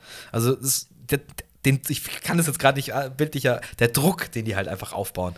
Der, der Bass in deinem Bauch, wenn du da vor der Bühne stehst, ist einfach irgendwie anders. Und das ist, das ist echt crazy und ich finde, die Jungs sind einfach, ja, Peter Fox eh mit dem Album hat alles dann gefickt, glaube ich. ja, das. Ähm, Stadtaffe hat einfach neue Maßstäbe gesetzt, was, was in der deutschen, in der deutschen Popmusik oder überhaupt Auch Hip-Hop. Ich glaub, es hat auch Ja, Hip-Hop- Hip, das gehört für mich immer dazu, aber hat da das viel, hat den, viel geändert. Das äh, hat ich Hip-Hop an den Platz gebracht, wo es jetzt ist, so gefühlt. Genau, es so hat die Maßstäbe so noch dieses- mal ein bisschen erweitert, so was halt möglich ist, äh, aus dieser Ecke halt irgendwie zu kommen. Ja, ich sehe das genauso. Also mich hat das auch ultra geflasht, äh, jeder Song. Und ich kenne auch viele, äh, wie soll ich sagen, Kollegen, die nicht Hip-Hop hören, die einfach auch Ja. alle einen Zugang zu dem Peter Fox-Album gefunden haben. Genau. Weil es einfach mehr ist als jetzt nur eine Genau, Musikrichtung, aber ich finde, das hörst du auch sofort wieder.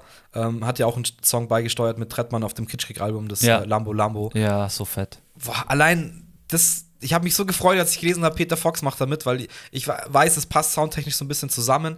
Und ich freue mich einfach, wenn der Typ halt, also er hatte diese markante Stimme, aber er ist halt auch, ein lyrisches Genie irgendwie, der halt Das irgendwie ist der Punkt wieder, ja. Bilder malen kann oder da geht es halt irgendwie ums, ums Flexen und äh, Aber warte kurz, Haus am See. Haus am See, natürlich, klar. Es ist so, sind so viele Songs einfach, die so episch textlich auch sind. Ich meine jetzt mal Ja, abgesprochen. Schüttel dein Speck, Stadtaffe, Schwarz zu Grau hier, das ist die Ode an Berlin. Ja, äh, krass, krasser Dude, krasse Band. Äh, haben ja leider äh, einen Frontmann verloren jetzt die letzten Jahre. Ja. Muss man leider dazu Den sagen. Dele, oder? nee, Diddley ist, wie heißt der dritte? Ah, weiß ich nicht. Fuck, ist jetzt peinlich. Passiert. Passiert. Ähm, Delay ist auf jeden Fall noch am Start, der dritte ist leider, leider verstorben. Ähm, war dann ja auch eine Frage, wie sie weitermachen. Ich habe eigentlich nicht erwartet, wie sie weiter, äh, Gassi weitermachen, weil sie sich eh ziemlich rar gemacht haben. Aber sie haben dann noch ein Album jetzt gedroppt seitdem, waren auf Tour wieder so ein bisschen, so, soweit es Corona zulässt. Äh, und werden wohl auch weitermachen. Und da sage ich, schön, freut mich, sehr gerne. Sehr nice, ja, sieht. Ja. Definitiv eine gute deutsche Wir müssen jetzt aber nicht ernsthaft über Peter Maffay und Westernhagen reden, oder? Nee, das machen wir nicht, Das machen aber wir nicht. Äh, ja. Äh, ich muss auch sagen, ich habe auch ganz viele Leute, so, weiß ich nicht, jetzt werden halt viele kommen mit irgendwie Thes Ullmann oder so. Oder, ähm, wie heißt denn der andere, der, der Bosse? ja. Also, äh, Liebe geht raus. Aber ich hasse den Sound, es tut mir leid. ja, ich bin da auch nicht dabei. Ich kann mich nee. damit, die werden so gefeiert, beide, Thes Ullmann und, und Bosse. Die werden so krass gefeiert. Aber ich glaube, das ist dieses, dieses Deut die treffen die deutsche Art, die deutsche, ähm, wie soll ich sagen, standardmäßige menschliche Art treffen die einfach super. Die ecken nirgends an. Das ist genau dieses, äh, diese, diese Mittel, ich will nicht sagen Mittelschicht, weil es hat nichts mit Mittelschicht zu tun, sondern diese, diese in der Mitte, so, diese, die bewegen sich in der Mitte und äh, dadurch sprechen die einfach. Es gibt so viele Deutsche, die einfach nur. sie Ich weiß, was halt du meinst, aber es ruhig, gibt, es gibt so. auch viele Leute, die ich sehr mag und sehr bewundere oder selber verfolge, die halt immer wieder davon schwärmen. Okay. Und ich will jetzt auch nicht sagen, ich habe mich intensiv mit dem Sound befasst, das wäre übertrieben. Aber ich habe äh, auf jeden Fall irgendeinen von denen schon mal live gesehen. Und ich fand's, so- ich, es, es fällt mir schwer, über sowas dann so zu urteilen, aber ich fand es so langweilig. Ich finde so nichts, also das heißt nichts aussagen, wenn man sich mit den Texten befasst, ist da bestimmt was drin. Aber es hat mich einfach 0,0 gecatcht. Ja, aber manchmal ist es so Sound, der Leute Und ich muss einfach auch sagen, gut draufbringt. ich muss auch sagen, da gibt es noch eine deutsche Band, bei der das auch so ist, wo ich das eigentlich schade finde, weil sie auch sehr geile Lieder haben, aber im Allgemeinen prallt es an mir auch einfach ab. Äh, und das sind die Beatsteaks. Das ist auch irgendwie so. Hatte ich vorhin auch kurz im Kopf, es gibt schon so ein, zwei Songs, die ich richtig feier. So. Ich auch, so Hand in Hand und so, das ist absolut krass, aber ja. Aber ich glaube halt, die haben es ja auch dann irgendwann einfach geschafft mit ihrem Sound. Die haben bestimmt sehr lange Musik gemacht, bis sie dann. glaube ich, immer noch Musik. Ja, aber ich meine allgemein, bis sie dann erfolgreich, also wenn man davon redet, okay, einfach große Gigs spielen durften. Für mich ist das immer so eine Band, die wirklich wahrscheinlich schon lange auch zusammengespielt hat. Ich weiß es nicht, aber sage ich jetzt einfach mal. Und ähm, ja, die haben halt dann einfach auch einen Weg gefunden, von den Leuten gehört zu werden. Die wollten einfach durch und durch Band sein. Und ich finde das schon auch hoch, kann man schon auch hoch äh, Ist- an, Ist okay, wie gesagt, ich ankreiden. hab's versucht, also bei, gerade bei Beatsteaks habe ich es wirklich, wirklich versucht, ähm, weil ich auch den, scheiße, wie heißt der Frontsänger? Vergesse ich immer den Namen.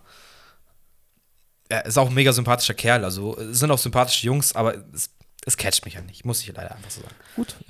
Ähm, ich hätte hier, ich hatte zwei Elektronummern, unterschiedlich wie Tag und Nacht, aber eine, die alles geprägt hat und eine, die immer noch irgendwie ja, da ist. Elektronummern. Ja. Ähm, puh, das ist, äh, klär mich auf. Also die Band, die alles erfunden hat. Ähm, wie heißt es nicht Bauhaus, sondern äh, Kraftwerk. Kraftwerk. Kraftwerk, ja. Kraftwerk. Also muss man nicht viel zu sagen, glaube ich. Ähm, haben auf jeden Fall elek- elektronische Musik äh, krass beeinflusst. Weltweit. Weltweit. Das ist ja Fall. auch wieder was. Ich habe so eine geile ähm, Mockumentary gesehen.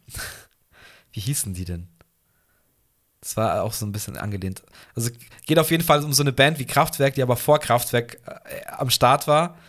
Ähm, und die halt alles wirklich bei. Also es ist, ein, ist eine Fake-Dokumentation. Über diese Band gibt es halt nicht. Ja. Aber da sind dann auch Leute dabei, äh, die halt darüber. Es ist ri- richtig witzig. Äh, egal, ist mir jetzt nur so eingefallen bei Kraftwerk. Ähm, und ich habe noch Scooter. Oh ja, klar, Scooter. sag mal, Also komm. Abgefahren. Also Ähm. wir hatten letztens auf dem Hotelzimmer mal wieder einen Scooterabend. Das war sehr, sehr nice. Ich glaube, wir haben eigentlich erst äh, mit Schlager angefangen. So, geh mal wieder, Oh, nee. geh mal wieder Bier holen, du bist schon wieder hässlich. Mit sowas hatten wir angefangen, um das Niveau so richtig low zu halten. Und irgendwann sind wir hart auf Scooter hängen geblieben und wir haben gefeiert. Also krass. Da sage ich harten Respekt. Das ist für mich auch so ein, wie soll ich sagen, ähm, die, pff, was Besonderes einfach. Scooter von dem her, was sie da erschaffen haben, ist einfach was Besonderes. Sie haben so lange einfach sind die bei sich oder ihrem Sound auch treu geblieben. Am Anfang wurden die echt extrem belächelt, äh, hatten ihre kleine Szene und mittlerweile ist es ja auch eine Weltband. Also wer, Voll. wer kennt Scooter nicht so ungefähr? Ähm, ich habe mich, also ich würde es wahrscheinlich auch, also ich habe auch nur so Kindheitserinnerungen an How Much is the Fish oder so, weil das mal auf irgendeinem The Dome oder so war. Ähm, ich kann so einen Sound nicht ernsthaft dauerhaft hören, also es ist auch nicht meine Musik. Ähm, aber sie haben auf jeden Fall in dieser Zeit von Ende der 90er bis in die 2000er rein auf jeden Fall Hit nach Hit produziert. Ja, unglaublich. Ich weiß nicht, wie HB das geschafft hat. Sich hat immer so krasse Produzenten. Also die zwei im Hintergrund wurden ja alle paar Jahre ausgewechselt, habe ich so das Gefühl. Aber ähm, gefühlt hat er halt immer krasse Leute am Start gehabt, die halt im, am Puls des. Was ist das für Musik? Es ist ja auch nicht Techno, es ist ja eher Das ist so, so Trance. so Rave-Trance-mäßig, ja, aber ich, irgendwie sowas. ich ja, Aber nicht. sie haben ihre Hymnen, hey, ähm, ich glaube, ähm, auf dem nächsten Festival oder wir hat, hatten Karten, als dann die ganze Corona-Scheiße losging, da hätte Scooter aufgespielt. Äh, gespielt. Echt nice. Und äh, also als Festivalband am Abend, Alter, ich glaube, es geht gut ab. Ja, das geht Kannst, ab. kannst, du ein paar Liter, kannst du ein paar Liter Bier dir reinschütten nebenbei. aber blind, ja, ja. Aber sowieso. ähm, HP Baxter, genau. ich hätte noch ein paar neue Bands.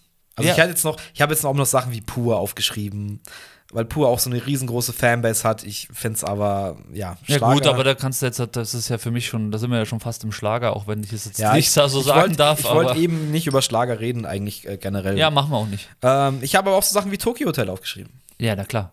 Also Tokyo Hotel sowieso. Ich meine, habe ich als Band nie verfolgt. Ich kenne nur das, was die damals gemacht haben. Ich weiß nicht, was die heute machen.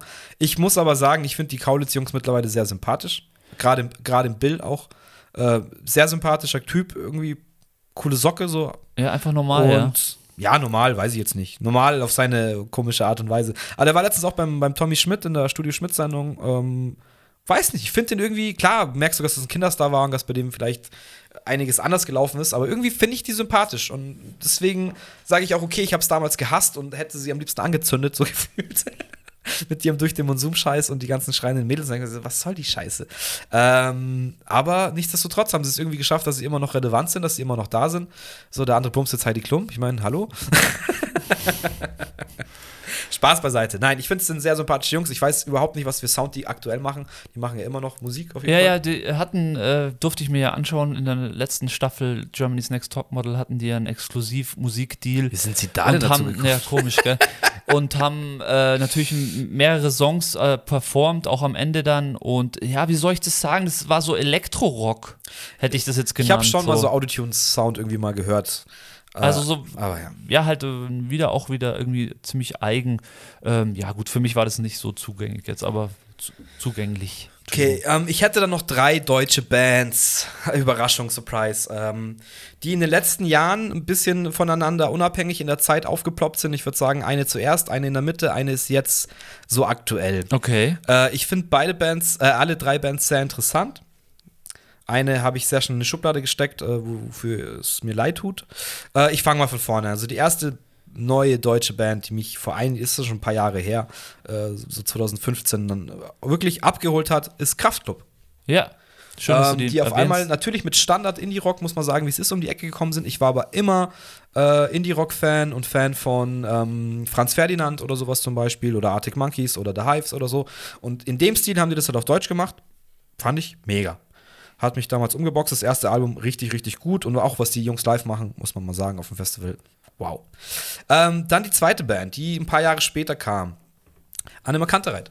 Oh ja, diese Stimme. Die Stimme Henning ist einfach, ist einfach top, ist auch ein feiner Kerl.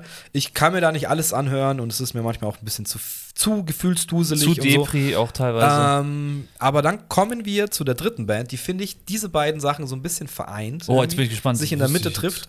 Ähm, ja, ist jetzt nicht Indie-Rock, deswegen ist es ein bisschen an den Haaren herbeigezogenes Argument. Aber die gute Band Provinz Sagt mir gar nichts. sagt dir auf jeden Fall was. Ähm, die haben zwei Lieder, also ja, mehrere Lieder. Also, wenn die Party vorbei ist, ist einer, das lief auch in irgendeiner Werbung und den Diego Maradona hast du auf jeden Fall gehört. Müsste ich mir reinziehen. Wenn du ja. den hörst, glaube ich, macht's Klick auf jeden Fall.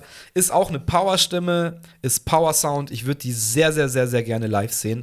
Ähm, die sind auch aus dem Schwabenraum, irgendwie die Ecke, da wo Maya noch herkommt, wo, wo auch alle irgendwie gerade herkommen. Rin, Bowser, die sind ja alle aus diesem äh, baden-württembergischen Raum. Ja. Ich glaube, Bowser und Rin sogar aus dem gleichen Kaff. Bei Provinz weiß ich es jetzt nicht. Aber kommen alle irgendwie aus dieser Ecke. Ähm, und die sind wirklich, die haben jetzt auch ein neues Album oder EP oder schießt mich jetzt nicht, äh, schießt mir nicht ins Bein, bitte. Aber ist gute Stimmen. Irgendwie erinnert es mich ein bisschen an Hip-Hop, hatte diese, diese Grooves, aber singt halt geil, hat eine Powerstimme, geile Instrumentals. Ich weiß nicht, also ist einfach für mich deutsche Musik, so wie ich sie 2020, 2021. Jetzt hast du mich heiß gemacht. Hätte ich jetzt nicht gedacht, aber bei dem heutigen Podcast, dass ich irgendwas finde, was ich mir noch reinziehen muss. Sehr cool. Werde ich auf jeden Fall tun. Was mir jetzt noch einfällt oder was ich auf jeden Fall noch erwähnen möchte, weil wir ja ganz am Anfang gesagt haben, äh, ja, äh, deutschsprachigen Raum. Äh, ich möchte auf jeden Fall noch Bilderbuch und Wander erwähnen. Die Ich hab sie extra Bands, weggelassen, aber die ja. uns äh, schon auch irgendwie geprägt Gra haben. Granada bitte auch noch, weil Granada ist genauso wie Provinz, äh, finde ich, so eine junge Band. Es ist die, die Otterkring gemacht haben. Weil- Kennst, kennst Mhm. Ja, du das? klar. Und die haben auch noch, ähm, ja, die haben ein wunderschönes Album. Ich glaube, es ist das zweite Album oder so. Äh, also, wenn man jetzt die Ösi-Bands und, und den lieben Voodoo Jürgens muss man dann auch noch reinnehmen. Das ist halt auch ein, ein, ein Mundart-Artist, einfach auf Österreichisch mit dem klassischen Wiener Schmäh. Äh, aber wer, ne, wer, das, wer das mag, der sollte sich auf jeden Fall mal Voodoo Jürgens reinziehen. Voodoo Jürgens, Ja, auch auch so ein geil. super geiler Name. Ich meine, Bilderbuch Wander, die haben sich bewiesen über die Jahre, würde ich jetzt mal sagen. Bilderbuch immer wieder, die kommen immer wieder mit einem Song um die Ecke, wo man sagt, wow, habe ich jetzt auch schon, weiß ich nicht, wie oft live gesehen. Was Wander ich bei denen auch erstaunlich finde, also Wanda ist wirklich eine klassische Band, die einfach mit äh, klassischen Instrumenten auftritt. Was ich bei Wanda toll finde, dadurch, dass die wahrscheinlich auch noch ein bisschen jünger sind, haben die einfach Zugang zu, so kommt es mir vor, mehr Technik und teilweise sind da einfach auch dann tolle Effekte oder irgendwas Besonderes dann auch irgendwie in dem Song mit dabei. Wo jetzt? Bei, bei äh, Bilderbuch. Bilderbuch. Ja, gut, die haben halt, die haben halt, die ersten zwei Alben waren auch sehr rockig. Also richtig Standard rockig. Und äh, beim dritten Album, glaube ich, kam halt der Drummer dann neu dazu und der hat genau diese ganze Sinti-Scheiße damit reingehört. Das war auch dann so ein, so ein Millennial, der halt alles mit Plugins macht. Nein, Spaß, weiß ich nicht. Aber äh, da haben sie dann wirklich, äh, hörst du auch, weil die dritte Platte des Schickschock, wo dann Maschinen und diese ganzen Om und diese ganzen Tracks eben drauf waren, die uns alle irgendwie abgeholt haben zu Ja. dem Zeitraum. Ja, ja. Ähm, da war halt dann einfach der neue Drummer da und damit auch der neue Produzent und da haben, sind sie Sachen mal anders angegangen. Und seitdem, klar, haben sie sich ein bisschen zu sehr verkünstelt, finde ich, gab es jetzt auch ein Album, wo pff, ja, das dann alles auf die Spitze getrieben wurde, wo es mir zu funk und zu abstrakt dann schon ist. Also zu wenig Scho- Songstruktur und ja, weiß ich nicht. Aber es ist trotzdem immer wieder ein Song dabei, der halt fett ist und das muss man den Jungs lassen. Und auch Österreich immer wieder, immer wieder, wirklich, gerade was jetzt so Mundart-Sachen angeht, äh, da können wir auch anfangen, äh, über die Alten halt zu reden, über die wir jetzt gar nicht gesprochen haben, so wie Reinhard Fendrich, äh, Konstantin Wecker oder ähm, Falco. Falco, selbstverständlich. Ich vergesse jetzt aber gerade Kruzifix, äh, wie heißt er denn? Der Hubert von Geusern, Kruzifix. Ja, so, der, yeah. Ähm, solche Artists halt, die halt dann, ja, das finde ich halt das Schöne an Österreich, weil da gibt es irgendwie diese Folklore und, also es gibt jetzt keine bayerische Band, weißt du, die halt auf bayerisch gut dicht und ergreifend und sowas. Naja, es gibt, also da im, im im Rap gab es dann so die Bewegung, klar, aber halt auch äh, Spider-Murphy Gang. Also es gibt schon bayerische ja, aber Bands. so richtig, weißt du, so richtig? Ja, Spider-Murphy Gang würde ich da auf jeden Fall dazu Ja, zählen. ich meine mein jetzt aber Und, aktuell. äh, äh, aktuell, ja, ja, aktuell jetzt.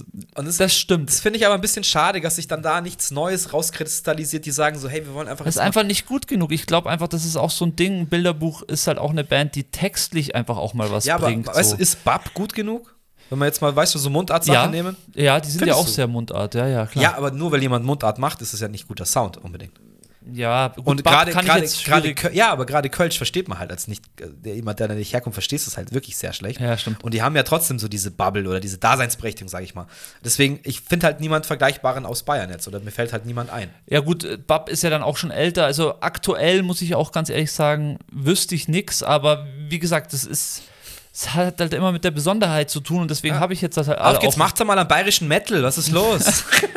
Nee, muss ja kein Metal sein. ja, Ähm, egal, aber ich würde es mir generell wieder wünschen, weil ich habe generell das Gefühl, dass das halt immer mehr ausstirbt. Und es geht jetzt gar nicht um bayerisch oder um österreichisch oder um was weiß ich was, aber es geht allgemein um Mundart. Und ich finde es, ich hänge momentan, wie du ja weißt, viel in München rum und ich finde es so schön, wenn du halt dann einfach Leute triffst, die einfach standardmäßig mit diesem bayerischen Ding und da kannst du auch viel machen mit der Sprache. Und hey, Ja, klar. weißt du, wäre ich, wär ich halt gebürtig und könnte das so gut wie halt jemand, der da groß geworden ist und aufgewachsen ist, ich würde das Mittel sofort nutzen, halt irgendwas draus machen. Gar nicht jetzt, um äh, damit berühmt zu werden, aber einfach um zu zeigen, es ist, gibt's halt auch noch. Es So. ist da, ja. nee, Weil- verstehe ich absolut. Also wir- weil jetzt reden alle dicker, oder Walla, ja, weißt du? ja, klar. Aber und das irgendwann reden äh, wir alle so und dann war es halt. Ich rede so schade. nicht.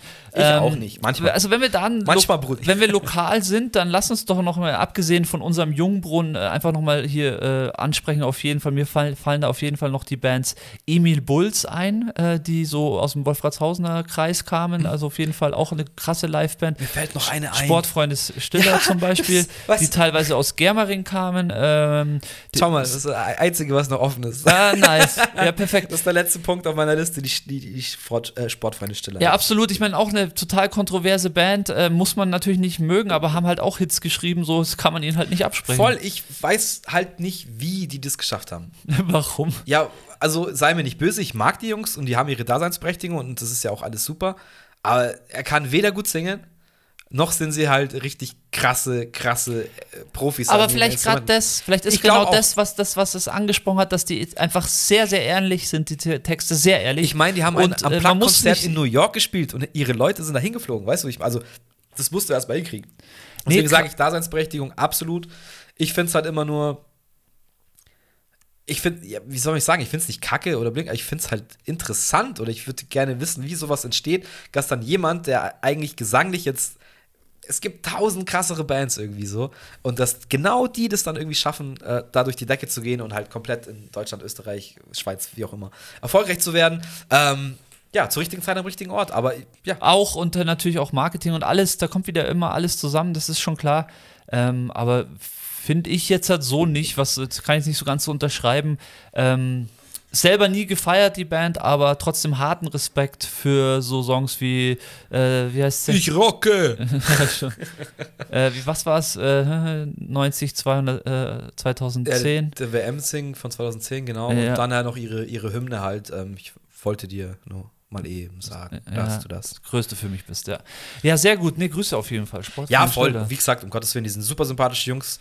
Das sind einfach so richtig am Boden gebliebene, nicht im, im Showbusiness verankerte Leute. Ähm, das macht es vielleicht dann auch so ungewohnt, jemanden in dieser Position da so zu sehen. Ähm, und ja, komm her bei uns hier um die Ecke aus Germering. Äh, ja, absolut cool. Was, Ja. soll, was soll man noch sagen? Richtig nice. Ja, viele Bands. Wir haben bestimmt so viele Bands nicht angesprochen. Könnt ihr ja gerne mal irgendwie euch melden, wenn euch Bands einfallen, auf die wir einfach gar nicht eingegangen sind. Äh, wenn, dann gibt's tut's mir mit leid. Sicherheit ein paar. Ich habe ja auch, äh, ich hatte jetzt auch so Sachen wie Juli und äh. Revolverheld äh, und Silbermond habe ich auch aufgeschrieben. Äh, dann gibt es auch noch so Sachen wie Ich und Ich oder Unheilig, ähm, Zweiraumwohnung Äh, ja, hier ähm, und so weiter und so fort. Ich habe viel nicht aufgeschrieben, aber darüber kann ich auch nicht viel erzählen, habe ich auch nicht viel gehört, bis, bis auf die, die ein, zwei Songs, die man halt kennt. Deswegen. Ganz Ja. traurig, dass ich auch Schandmaul nicht genannt habe, die ja Oh, auch ja. teilweise hier aus Eichenau und Gröbenzell Stimmt, kamen. ja. Ähm, Schandmaul oder auch Capones, äh, die hier auch, äh, die im Endeffekt das gemacht haben, bevor wir Jungbrunnen gestartet haben oder auch Ja. währenddem wir Jungbrunnen gestartet haben, auch so eine Reggae-Ska-Band, kann man sagen, richtig nach vorne gegangen. Ja, gab schon einige, aber ich meine, wir haben natürlich auch viel mitgekriegt, weil wir immer halt auch äh, auf solchen Events unterwegs waren und die dann auch als Band dann kennengelernt haben. Das ist natürlich toll. Ähm, ja, Schandmaul habe ich auch nochmal einen anderen Bezug. Ich habe für die schon auch ein Video mal gedreht. Es war auch sehr cool. Grüße gehen auf jeden Fall raus an die lieben Schandmaul Jungs und Mädchen Schandmäuler. die an die Schandmäuler. Ähm, ja, es geht auf jeden Fall was um München rum, das ist doch schön. Ja, ging schon immer. Wahrscheinlich haben wir da auch ein bisschen den Fokus drauf verloren, was noch sonst noch so abgeht. Ähm, muss auch mal mit den Jungs quatschen. Die haben jetzt auch äh, hier, liebe Grüße an Sascha Benny, meine zwei Jungs, die haben jetzt auch letzte Woche in der Glocke gespielt. Weiß ich zum Beispiel auch noch nicht mit denen gequatscht. Nee, das ist, geht wieder los. Also Live-Konzerte gehen wieder los und äh, ich kann euch nur empfehlen, habt habt Lust, euch demnächst vielleicht ein cooles Live-Konzert reinzuziehen. Es ist einfach äh, was Besonderes oft. Definitiv. Und mein gut, klar, Leute können jetzt in Clubs gehen oder sie können auf Konzerte gehen. Jeder macht das, auf was er Bock hat. Ähm, aber ich sage euch eins, klar, die Clubbetreiber brauchen jetzt auch Kohle, die hatten auch eine harte Zeit. Aber auch diese ganzen kleinen Bands, die jetzt halt irgendwie einfach wieder froh sind, mal einen Gig zu spielen. Unterschätzt das auch nicht. Unterstützt die Leute, die ihr halt mögt, irgendwie, wenn ihr könnt. Klar, alles muss in dem Rahmen sein, wie es halt möglich ist, aber hey, vielleicht kennt ihr eine benachbarte Band oder so. Ja, Support, oder? Genau, Support oder vielleicht habt ihr sogar die Möglichkeit, den eine Location anzubieten, wo die spielen können oder so. Äh, auf jeden Fall einfach momentan auch daran denken, weil nur weil jetzt alles wieder offen hat und alles läuft, geht es diesen Leuten nicht automatisch gut. Viele von denen haben jetzt einfach wirklich eineinhalb Jahre keine Kohle verdient und ja, wir, wir lieben dieses Thema und diese Thematiken und deswegen würden wir auch gerne in zehn Jahren noch drüber sprechen. So, äh, deswegen lasst uns nicht aussterben. Ja, und was wir gar nicht erwähnt haben, ich, und das fast, glaube ich, mache ich jetzt auch fast nicht mehr auf, aber es wirklich. Aber er macht es. Ich würde mich schon freuen, wenn wir in Zukunft vielleicht wieder mehr Geld auch für die Subkultur allgemein ausgeben, weil bei uns fehlen einfach so Sachen, so feste Venues, wie es einfach in den Staaten oder auch in England oder überall anders einfach Ja, standardmäßig am Start ist. Ich meine, wir Also- haben zwar hier in Fürstenfeldbruck zum Beispiel den Schlachthof, der schon immer auch äh, Veranstaltungen macht, aber, muss es man gibt auch mal halt. dazu sagen, wenn die von sich aus nicht so viel machen und da reinbuttern würden, wird es halt auch nicht mehr geben, weil die Städte und Kommunen sind halt da irgendwie nicht so dahinter. Das Klar, will ich damit sagen. So. Das will ich eigentlich damit sagen, dass ich es schade finde, ähm, dass wir als Kulturland, so wie wir uns eigentlich bezeichnen, ähm, oftmals Ja. so Sachen wie, klar, das ging jetzt während Corona nicht, aber ich finde, jetzt kann man echt wieder anfangen, dass man auch bewusst halt als, als Gemeinschaft oder als Landkreis oder als Gemeinde irgendwie versucht, da ein bisschen auch die Kultur der Musik oder eben auch, was weiß ich, Vorlesungen, was auch immer, einfach mehr supportet. So. Momentan alles. Ich glaube, wir können alles gebrauchen, ob es jetzt Kino, Theater oder Musik ist oder Stand-up-Comedy-Shows oder what the fuck. Alles, ich bin auf allem gerne, wo ich gerade bin. So, ich war jetzt auch, äh, Felix Lobrecht äh, war ja auch in Fürstenfeldbruck mit seinen Jungs. War Ja. auch einfach mal wieder so geil. Es war richtig, ist jetzt auch wieder ein Monat her, aber es war halt richtig heiß und schönes Wetter und Open Air ist ja nochmal ein anderes Feeling. Aber ja, hat Spaß gemacht, einfach mit 3000 Leuten irgendwo zu sein. So, das ist das erste Mal wieder einfach. Und ja, Ja, also äh, das ist unser, unser Ansatz für euch. Äh, vielleicht ein bisschen verfolgen wäre richtig cool. Ja, und äh, ja, danke fürs Zuhören, auch diesmal wieder. ja, Mann, das war's mit dem Augencast. Wir sind bald wieder für euch da. Ja, Mann, ciao, macht es gut. Tschüss.